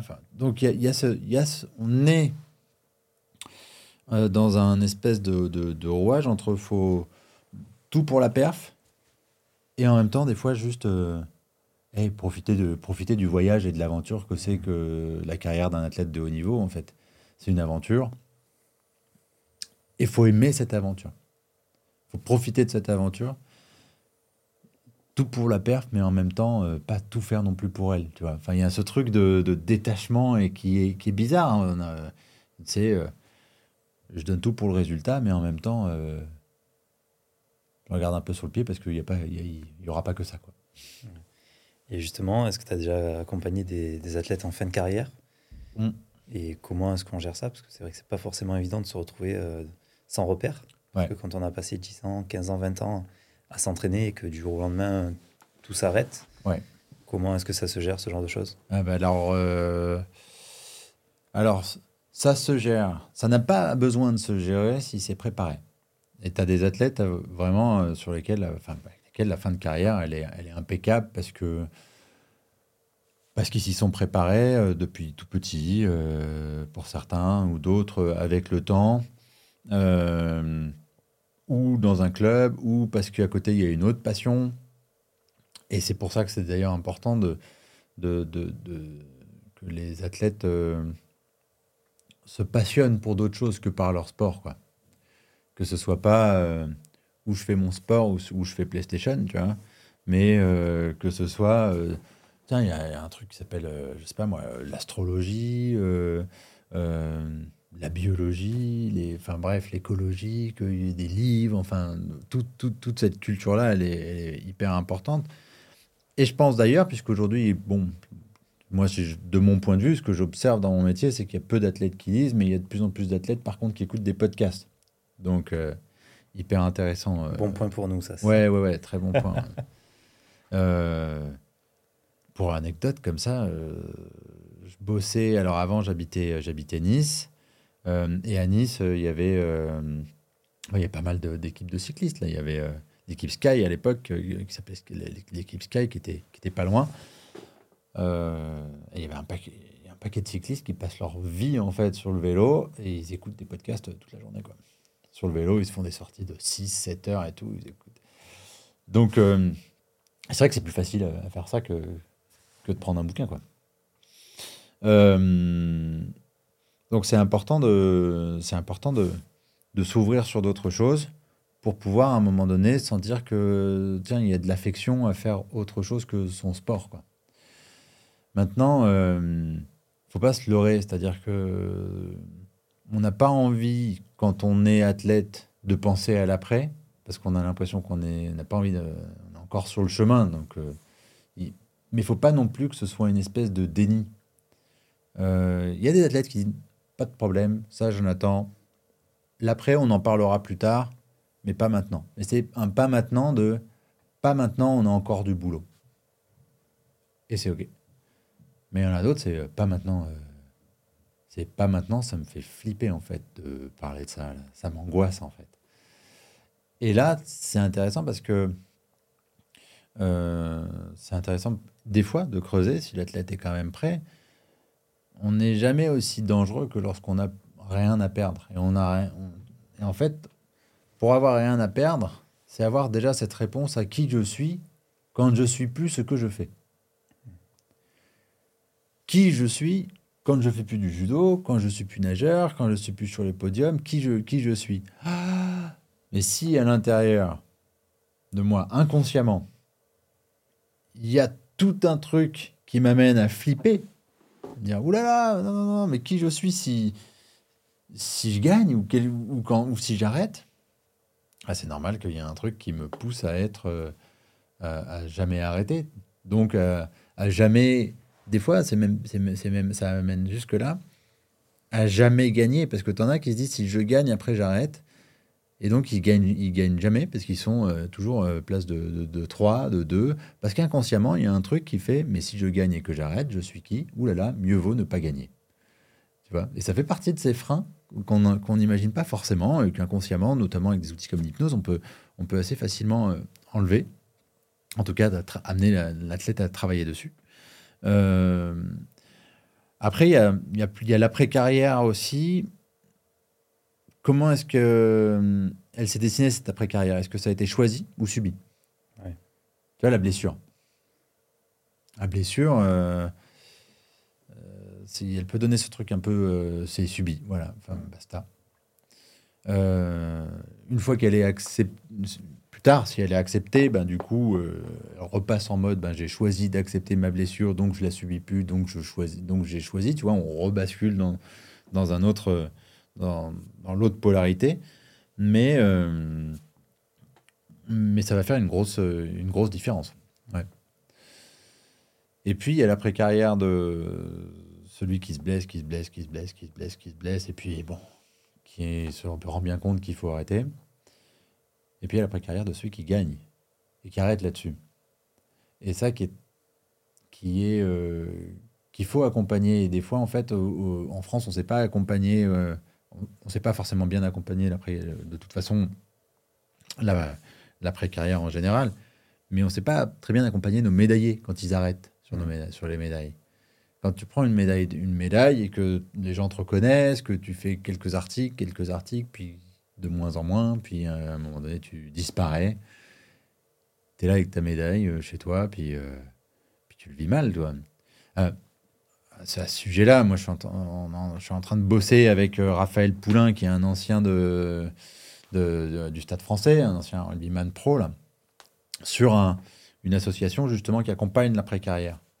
Euh, parce que, euh, bah, tu vois, on l'a vu avec Christophe Dominici, qui se qui suicide. en fait, il y a un truc très très pernicieux, tu vois, dans le tu passes passe de la lumière à l'ombre. Enfin, tu vois, c'est c'est c'est très très très perturbant. Alors dans certains sports encore plus que d'autres, quoi.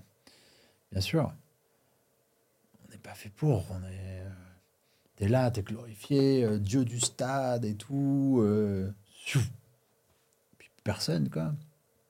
Donc donc ça s'accompagne et puis ça s'accompagne aussi parce que le corps change. Tu passes de deux entraînements à trois par par semaine, euh, tu as des gens qui te disent euh, tiens, bah, fais tel exo, mange ça, fais ci, fais ça, puis t'arrêtes, et puis tu passes à, tu passes à un, deux entraînements par semaine, euh, voire plus, quoi. Mmh. Bah, ton corps échange, puis après, il bah, faut dire ah ouais, en fait, j'avais jamais vu ça, en fait. Qu'est-ce que c'est ça? Waouh Du gras Tu vois, et c'est. Et donc, ça, c'est ce truc que le commun des mortels porte de temps en temps. Waouh c'est dur. C'est hyper dur. C'est vrai qu'on parle pas assez de ça, mais euh, il y a beaucoup de tentatives de suicide et de suicide dans les structures d'entraînement. Mm.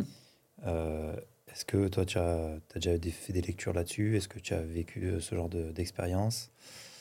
Ouais, alors moi, j'ai eu travaillé avec des, donc des, des athlètes qui, sont, qui ont été dans des grosses dépressions, tu vois. où il y avait comment dire, où le, mot suicide était évoqué. Euh, c'est ben, moi, voilà, enfin, ça me sert plus à rien. Et si c'était pas évoqué, de toute façon, c'était quand même drôlement visible parce qu'il y avait euh, tous les comportements à risque. Euh, type tous les extrêmes quoi rencontre de tous les extrêmes c'est-à-dire je conduis sans ceinture je suis complètement ivre au volant je prends tu vois des... donc ça oui euh, c'est pas évident parce qu'en fait, le goût de vivre, quand on mélange l'envie de gagner et l'envie de vivre, euh, c'est très problématique. Euh, l'envie de gagner, ça te procure une espèce de décharge d'adrénaline extraordinaire, alors que la vie, euh, t'as pas ce genre de décharge au quotidien. Si l'athlète se dit sans ça, je peux pas vivre, c'est vrai que là, c'est compliqué. Il faut, faut, faut, prendre le goût de l'ordinaire. C'est dur. C'est dur. Hmm. Et lorsqu'on est extraordinaire et qu'on fait des choses extraordinaires, qu'on s'entraîne pour faire des choses extraordinaires, qu'au quotidien les entraînements sont, sont plus que tout le monde, et, euh, on peut pas prendre le goût à l'ordinaire là, en fait. Mais à un moment donné, il faudra, faudra y passer, ouais. Euh, faudra passer à prendre goût avec des petites choses, quoi. C'est là où c'est intéressant de la sphère familiale de garder euh, euh, un côté très terre à terre, tu vois, un socle de référence de base hyper important et un socle de communication aussi avec des personnes hors, en dehors de leur, de leur sport. Parce que bien souvent, tu as ça, c'est que tu as du monde qui est disponible pour toi, même l'entraîneur, hein, même s'il y a cette euh, affection dont on parle, euh, dont on parlait tout à l'heure, cette importance de la relation, bah, la relation, quand elle se termine, par exemple, ben, voilà, merci, au revoir, tac, je vais faire autre chose, ben, ouais, si tu communiques pas, si tu t'es pas entraîné à, à, garder, à conserver de la communication avec tes parents, avec euh, des proches, avec des gens hors sport, bah, c'est pas évident, en fait. Parce que plus personne ne te comprend. Donc, euh, je pense qu'il faut, il faut, il y a un vrai sujet sur l'après-carrière, ça se, ça se prépare, faut travailler. Tu sais, un peu à la façon des gens qui deviennent parents. Tu vois, il faut, des fois, euh, c'est intéressant dans l'accompagnement des parents de, de, se projeter sur tu te vois comment, quelle valeur tu as envie de, de, transmettre à tes enfants, quelle qu'est-ce que tu laisses, qu'est-ce que tu t'ajoutes dans ta vie, parce que forcément, cette transition de, de, de, deuil, il y aura un moment euh, des trucs en plus, puis des trucs en moins. Voilà. Euh, et, euh, et plutôt on les questionne et on s'autorise à les penser, mieux ce sera vécu. C'est un peu comme notre thématique, tu vois puisqu'on parle de petites morts, on pourrait parler de, la, mort, tu vois, on se rend compte que nous, on, est dans une société où on parle très très peu de la mort. Mm. Mais si on parlait plus régulièrement de la mort, bah, en fait, on en aurait moins peur, et donc du coup, bah, ça ferait partie de la vie, quoi. Euh, mais comme c'est un truc dont on parle pas trop, euh, bah, ça crée un peu de, la retenue. Bah, finalement, la petite mort du sportif, si on en parlait un peu plus, bah, tu as envie de faire quoi euh, Et que ça c'était une, comme un espace de liberté pour l'athlète, mm. et non pas un truc auquel il faut surtout pas penser, il vivrait ça, il vivrait, vivrait ça comme une porte et non pas comme un mur, tu vois. une transformation plus qu'une fin. Absolument, ouais. Mm. Absolument. C'est clair. Et justement, je, rebondis euh, sur ça parce que tu parlais aussi un peu de notion de plaisir. Mm. la différence entre le plaisir et la satisfaction en mm. compétition. on a abordé au tout début de, de l'épisode euh, cette notion de de recherche de plaisir à l'entraînement, enfin de plaisir pendant la compétition et de souffrance un peu à l'entraînement, etc. Ouais. Euh, mais est-ce qu'on recherche vraiment du plaisir en compétition ou est-ce que c'est un autre euh, sentiment, une autre émotion qu'on a euh, vulgarisé par du plaisir? Je pense qu'on l'a vulgarisé par du plaisir. effectivement, c'est dingue hein, le nombre de encore hein, d'athlètes au début d'accompagnement. On dit voilà, il faut que je prenne du plaisir en compète. Euh, une métaphore que je prends, en off, je crois que je t'en avais parlé, mais c'est, c'est euh, moi je connais personne qui est sorti euh, du permis de conduire en se disant oh là là là, mais, quel plaisir j'ai pris à mettre le clignotant à gauche, c'était un bonheur total. Ah puis alors après quand j'ai fait embrayage, frein, tac tac, j'ai pas calé, nickel, mais le kiff, le kiff.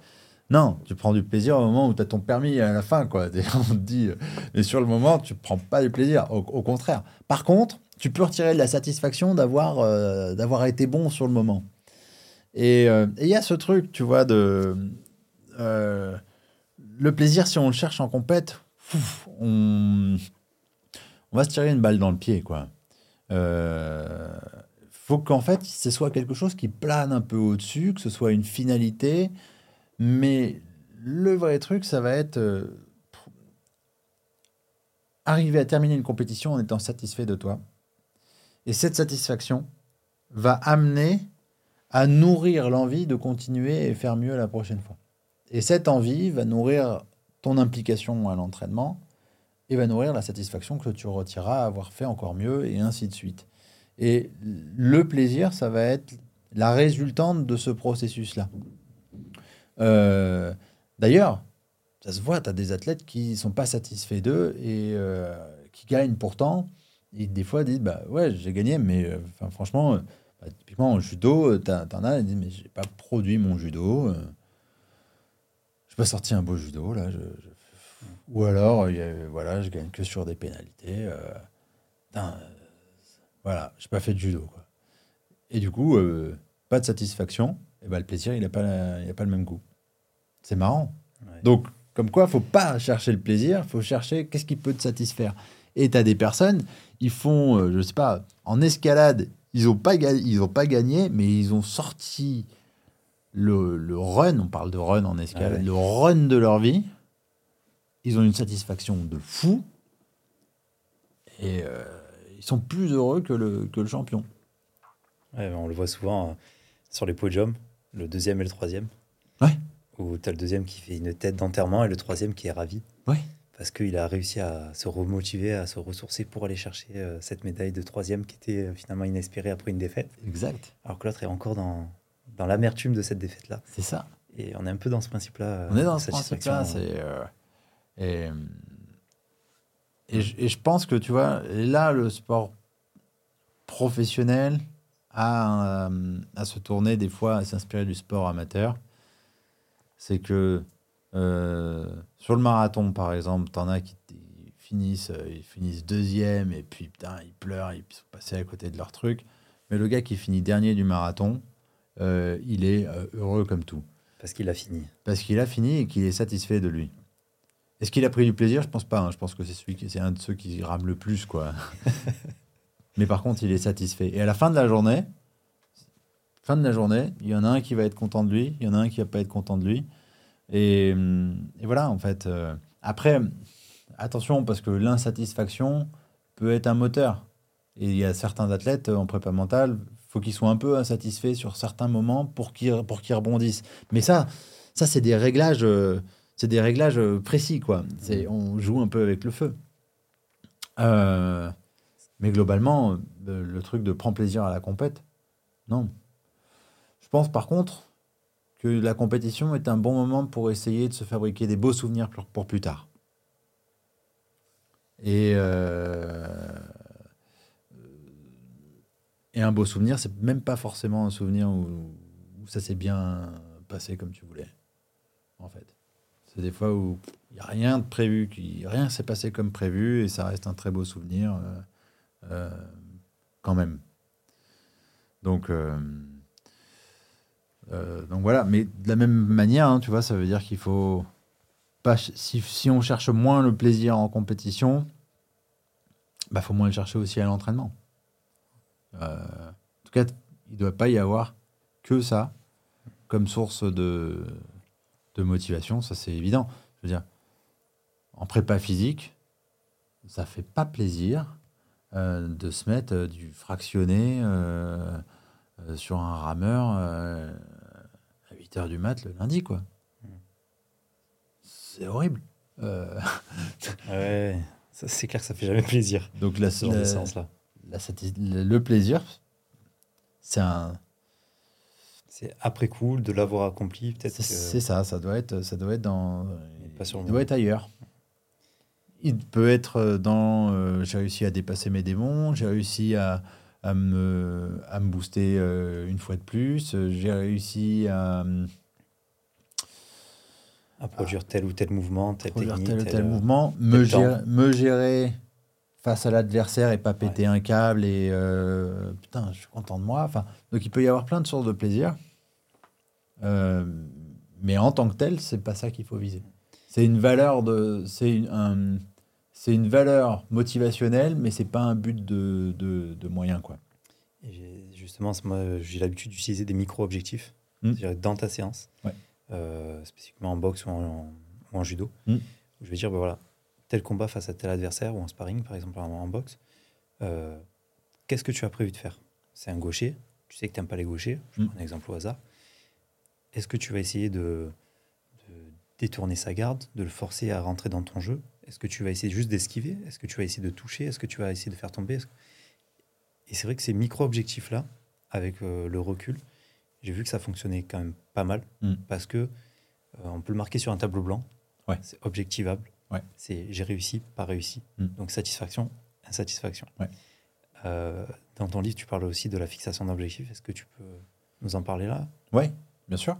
Ben, là, tu vois, dans, dans ce que, dans ce que tu abordes, c'est ce qui est hyper intéressant, c'est que tu ne combats plus, par exemple en boxe, tu vas plus combattre un adversaire, tu vas combattre un style de boxe. Une situation, ouais. Une situation. Ça. Et, euh, et ça, ça va.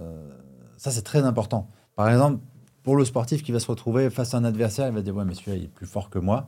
Il, il, est en train de combattre une identité, presque mmh. une icône, tu vois.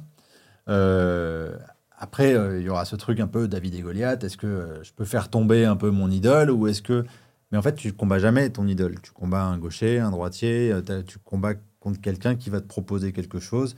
et ça se voit bien dans les sports de raquettes. T'en as trop qui tombent parce qu'ils affrontent Nadal. Mais en fait, ils affrontent pas Nadal. Ils affrontent un gaucher. Ok, talentueux, d'accord. tu vois, il a un gros bras, machin. Euh, est très habile en fond de cours, tu vois, très habile en terre battue. Euh, mais il y a plein d'endroits aussi où il est moins habile. Donc, euh, ça permet de redescendre sur j'affronte pas une identité, j'affronte un comportement avec, avec des techniques. donc ça, la fixation d'objectifs, en tout cas, comment est-ce qu'on peut se fixer des objectifs et accompagner l'athlète à se fixer des objectifs, euh, le cerveau, il a du mal aux les, objectifs à long terme, très long terme. Euh, exemple, hors sport, c'est la raison pour laquelle, quand tu as marqué sur les paquets de cigarettes fumer tu, le cerveau, il fait je m'en fous. Euh, parce que c'est pour bien plus tard. L'écologie, on va vers plus 2, plus 3, plus 4 degrés. dans 50 ans, le cerveau, c'est. là là.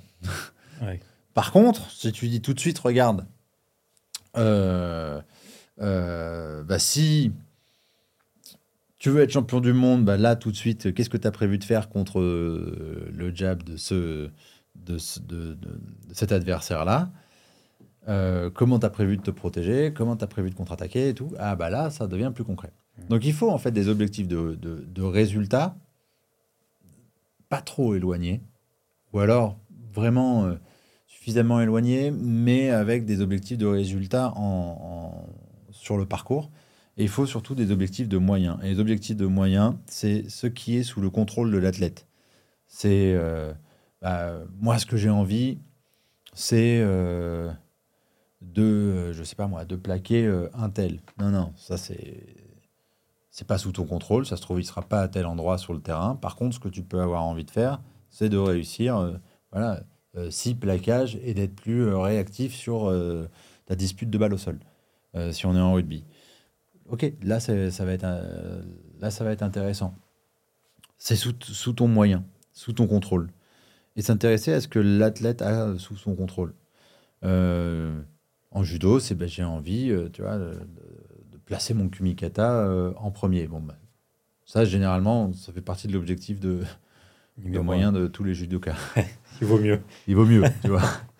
Euh, mais mais euh, il y a ce truc de qu'est-ce que je peux mettre en place. Et ça doit être ça, quelque part, ce qui doit être, en tout cas, tu vois, typiquement en compétition.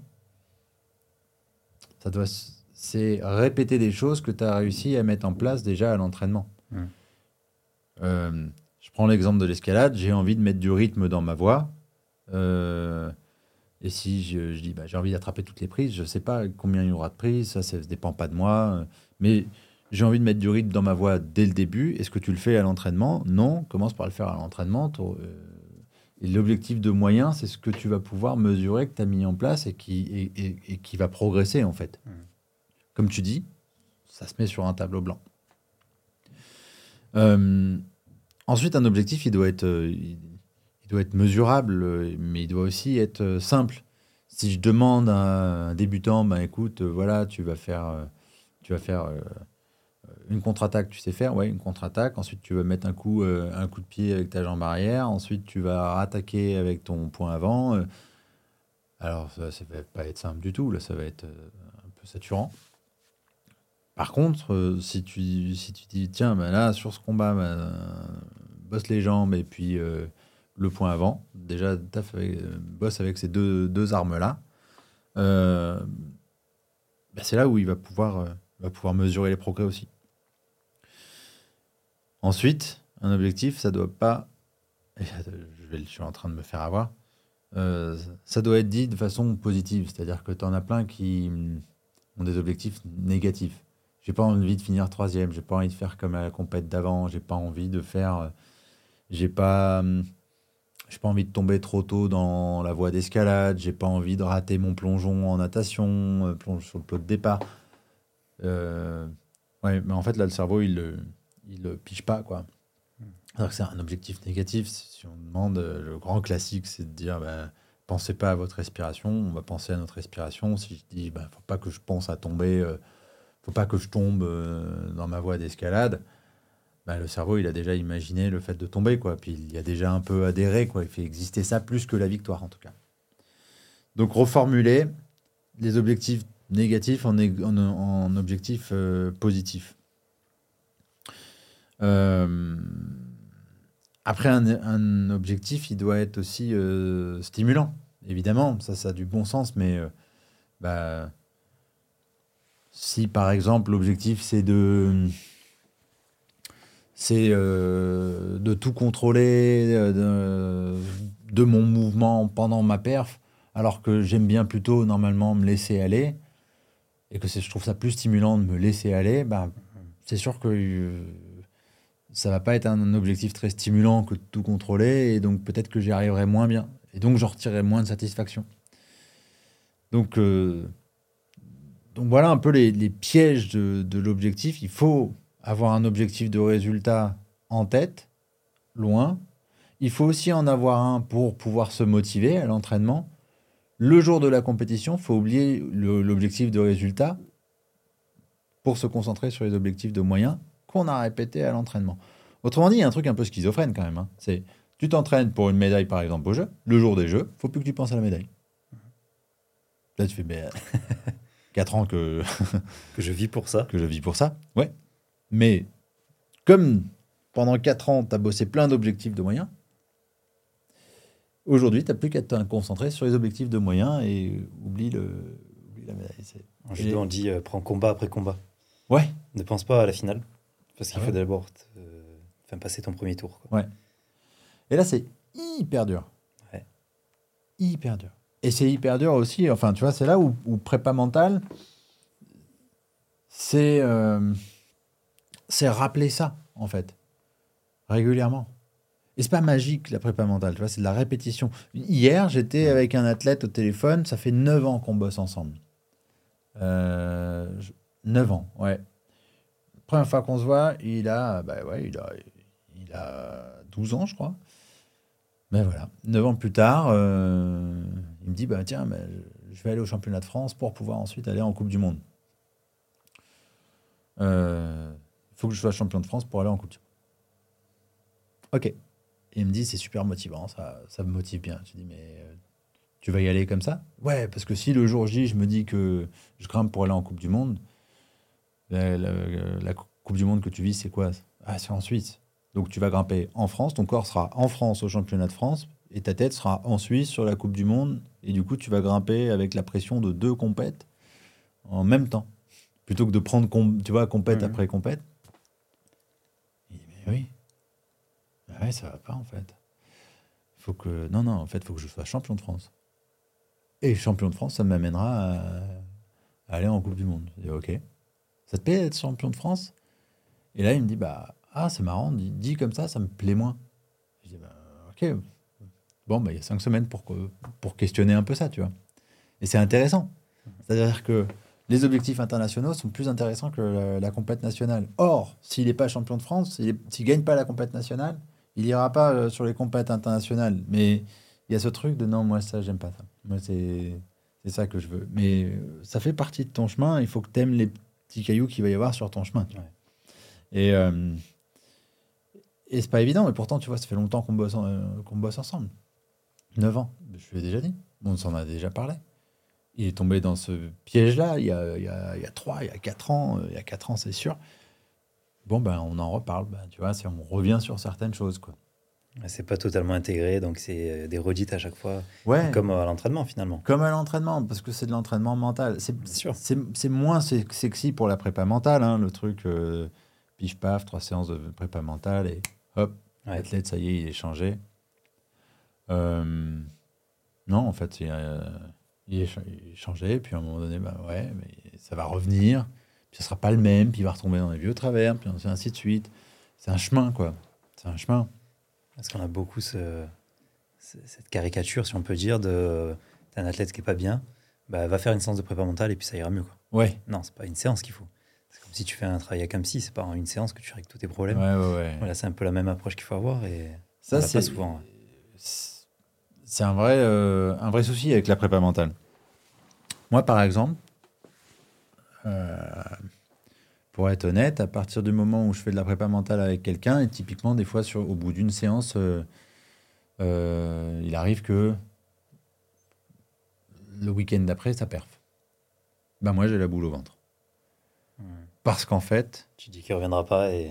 Alors, c'est pas que je me dis qu'il reviendra pas, mais par contre, je me, je me dis, ben voilà, là, on a un boulevard à. J'ai fait de la prépa mentale le jeudi et le week-end, j'étais super fort j'ai ah, fait, tu vois. Hmm. Et là, moi, ça met la boule au ventre de. Le miracle euh. C'est vrai, c'est pas ça.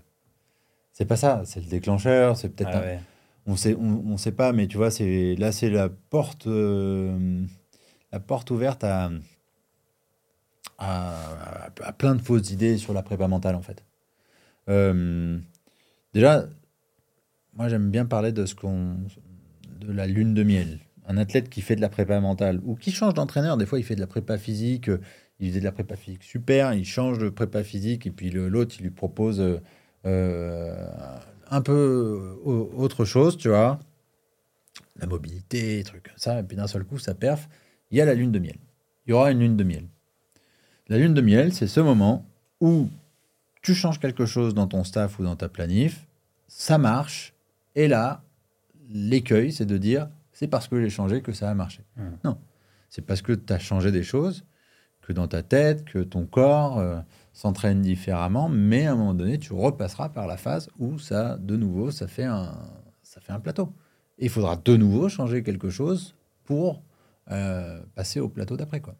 Il y aura forcément ça. Euh, et moi, je redoute les lunes de miel, c'est sûr. Tu vois, je, redonne les lunes de miel avec les athlètes, bah, notamment lorsqu'il y a peu de, il y a peu de, il y a peu de séances, tu vois, la prépa mentale. Euh, on peut faire des trucs super. Euh, on peut faire, euh, notamment, tu vois, un préparateur mental qui fait, qui, est formé à certaines techniques un peu rapides, tu vois, de d'hypnose, de gestion émotionnelle, comme on, comme on le, comme on forme à, à IPM on a, euh, tu peux faire des choses. Moi, il m'arrive de, travailler, genre, ben, là, j'ai une finale, c'est dans une demi-heure, j'ai pété de stress. Euh. Bon, ben, d'accord, hein, c'est parti, on va, bricoler un truc, quoi. Mais comme tu peux euh, mettre, un, mettre un strap sur une épaule qui a mal, faire, bon, ben, on va mettre bombe de, bombe de froid, bombe de froid, mais, mais on sait que ça va pas. Ça règle pas le problème, ça le camoufle. Ouais, ça le camoufle. Mmh. tu, tu, tu bricoles, quoi. C'est le bricolage. Bon, bah, tu peux passer en mode bricolage. Mais derrière, faut le pire, c'est si ça, si ça marche et si ça perf, faut surtout pas dire allez, on a fait du bricolage et c'est passé. Là, c'est là, c'est de l'amateurisme, tu vois. Euh, et, euh, et, voilà, du coup, faut, faut enlever en fait cette idée miraculeuse de la préparation mentale. C'est pas un miracle, c'est pas magique, c'est du boulot. Ça peut être fait à la dernière minute, ça peut être fait en amont, ça peut être un travail superficiel, ça peut être un travail euh, beaucoup plus en profondeur sur, euh, sur les doutes, les peurs, l'avenir, tu vois, toutes ces choses-là. Euh, ça peut être des fois de parler de toute autre chose que juste de la performance pour que la personne soit performante. Tu vois qu'elle ait fait un état des lieux sur, sur sa vie à côté.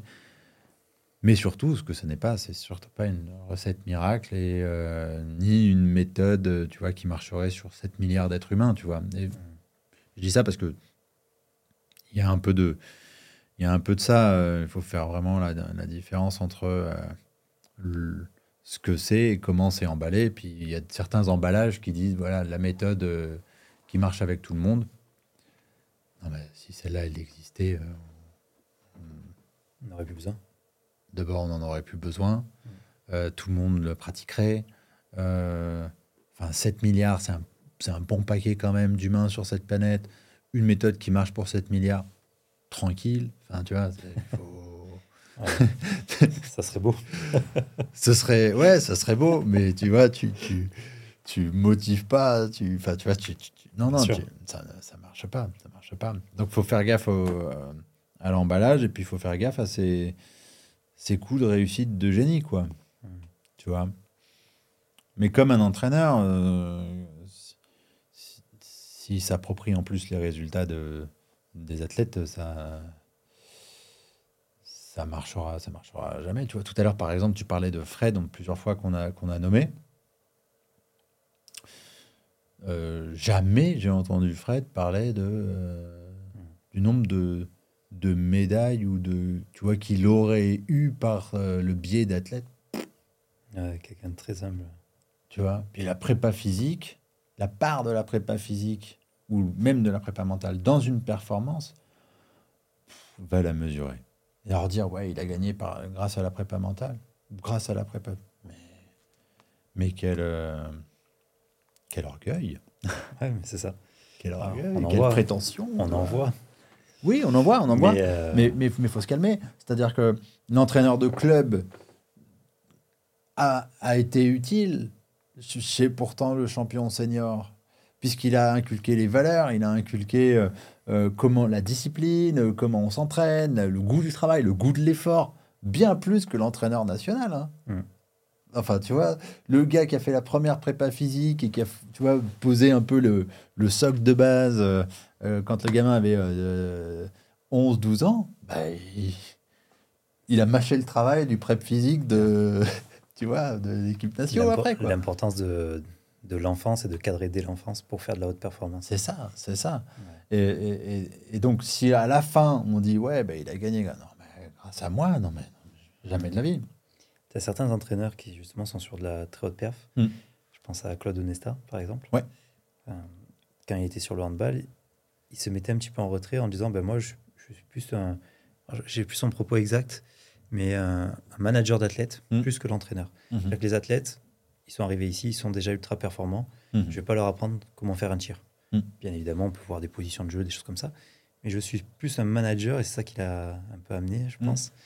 Euh, en disant, mais voilà, moi, je prends des individualités et j'en fais un collectif, un collectif fort qui sait jouer ensemble. Ouais.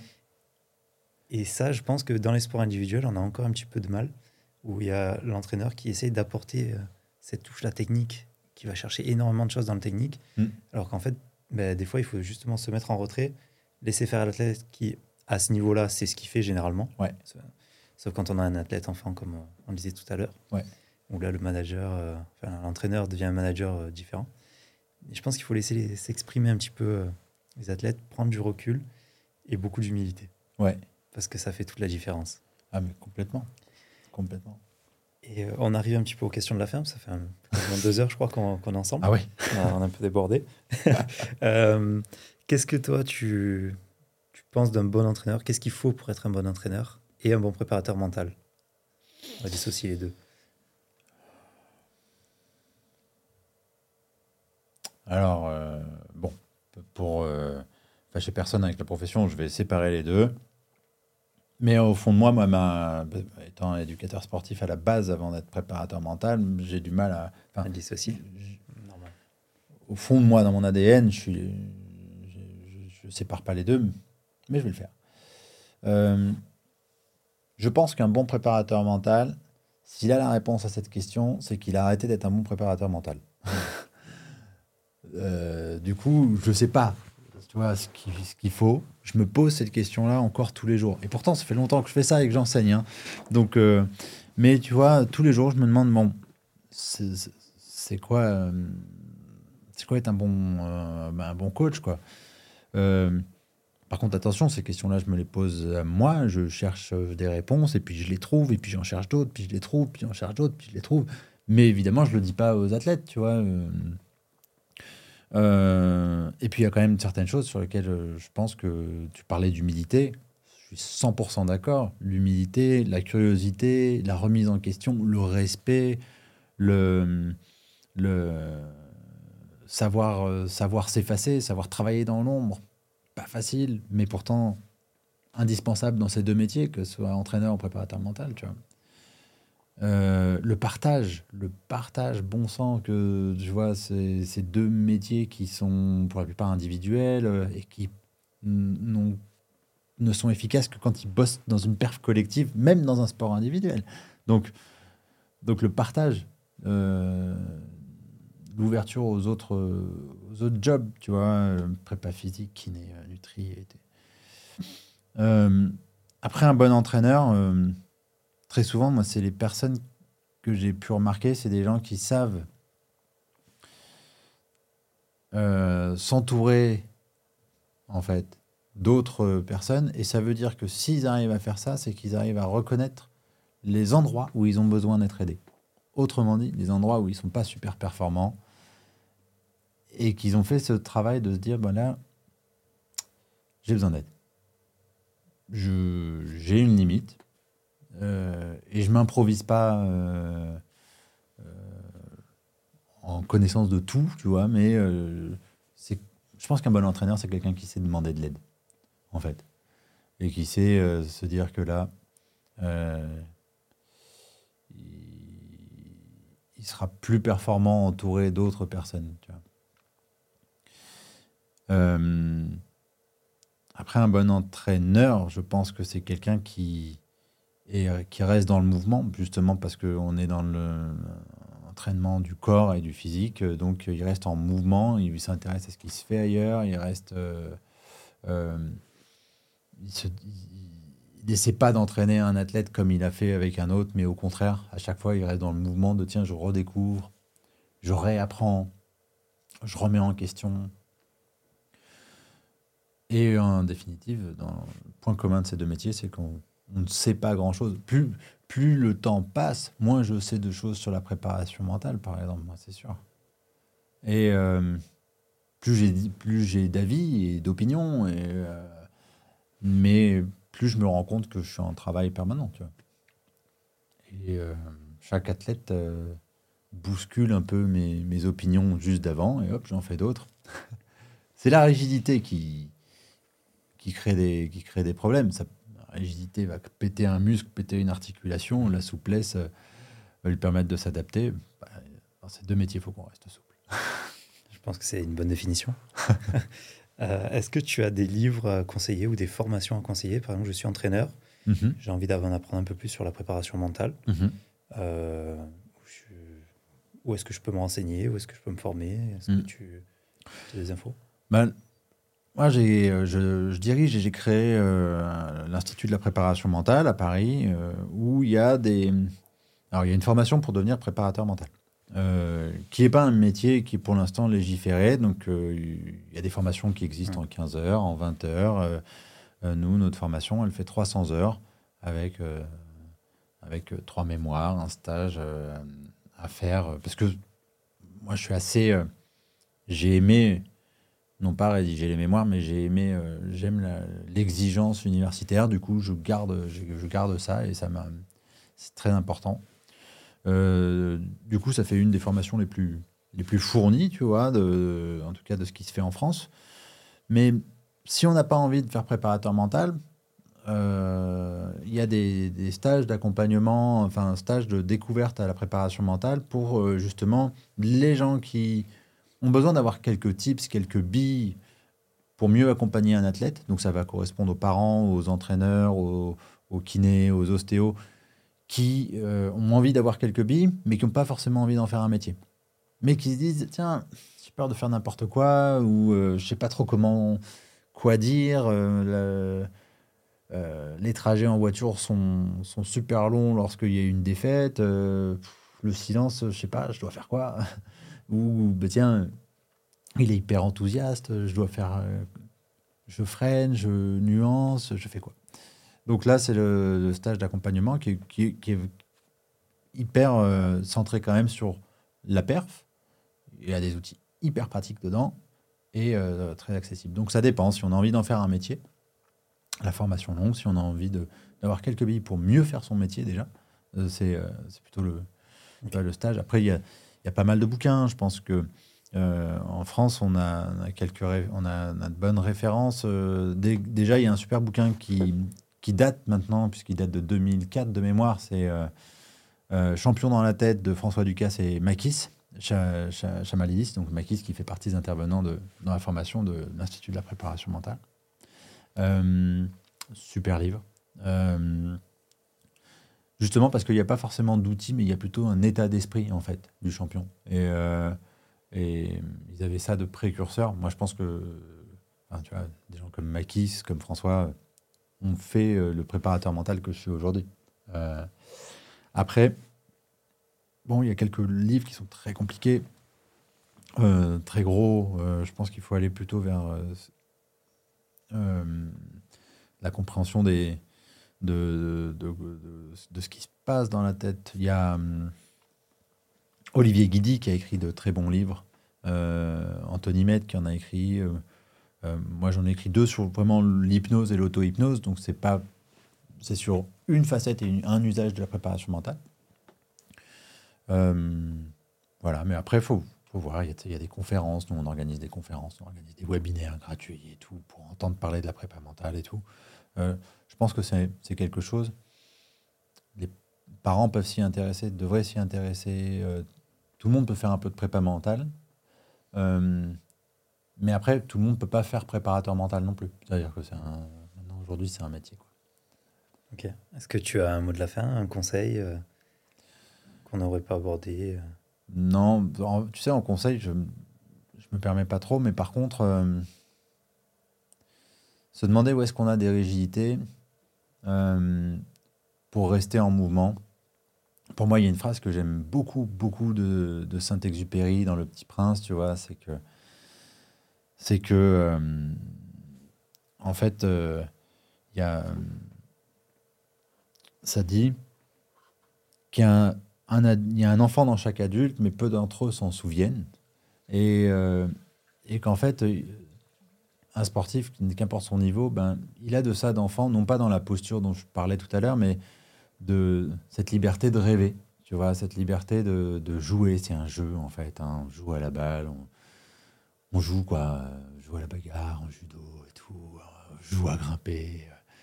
Et euh, il faut garder de ça euh, tout en se rappelant que, euh, et là c'est une autre phrase que j'aimais beaucoup qui est dans Alice au pays des merveilles. Il y a euh, le chapelier fou qui dit à Alice, tu sais, mais Alice, euh, la vie n'a aucun sens. euh. Et Alice lui répond, mais si la vie n'a aucun sens, qu'est-ce qui nous empêche d'en inventer un? Et en fait, il y a de ça du jeu de l'enfant et de la liberté d'inventer du sens et d'inventer un rêve. Et quand on entraîne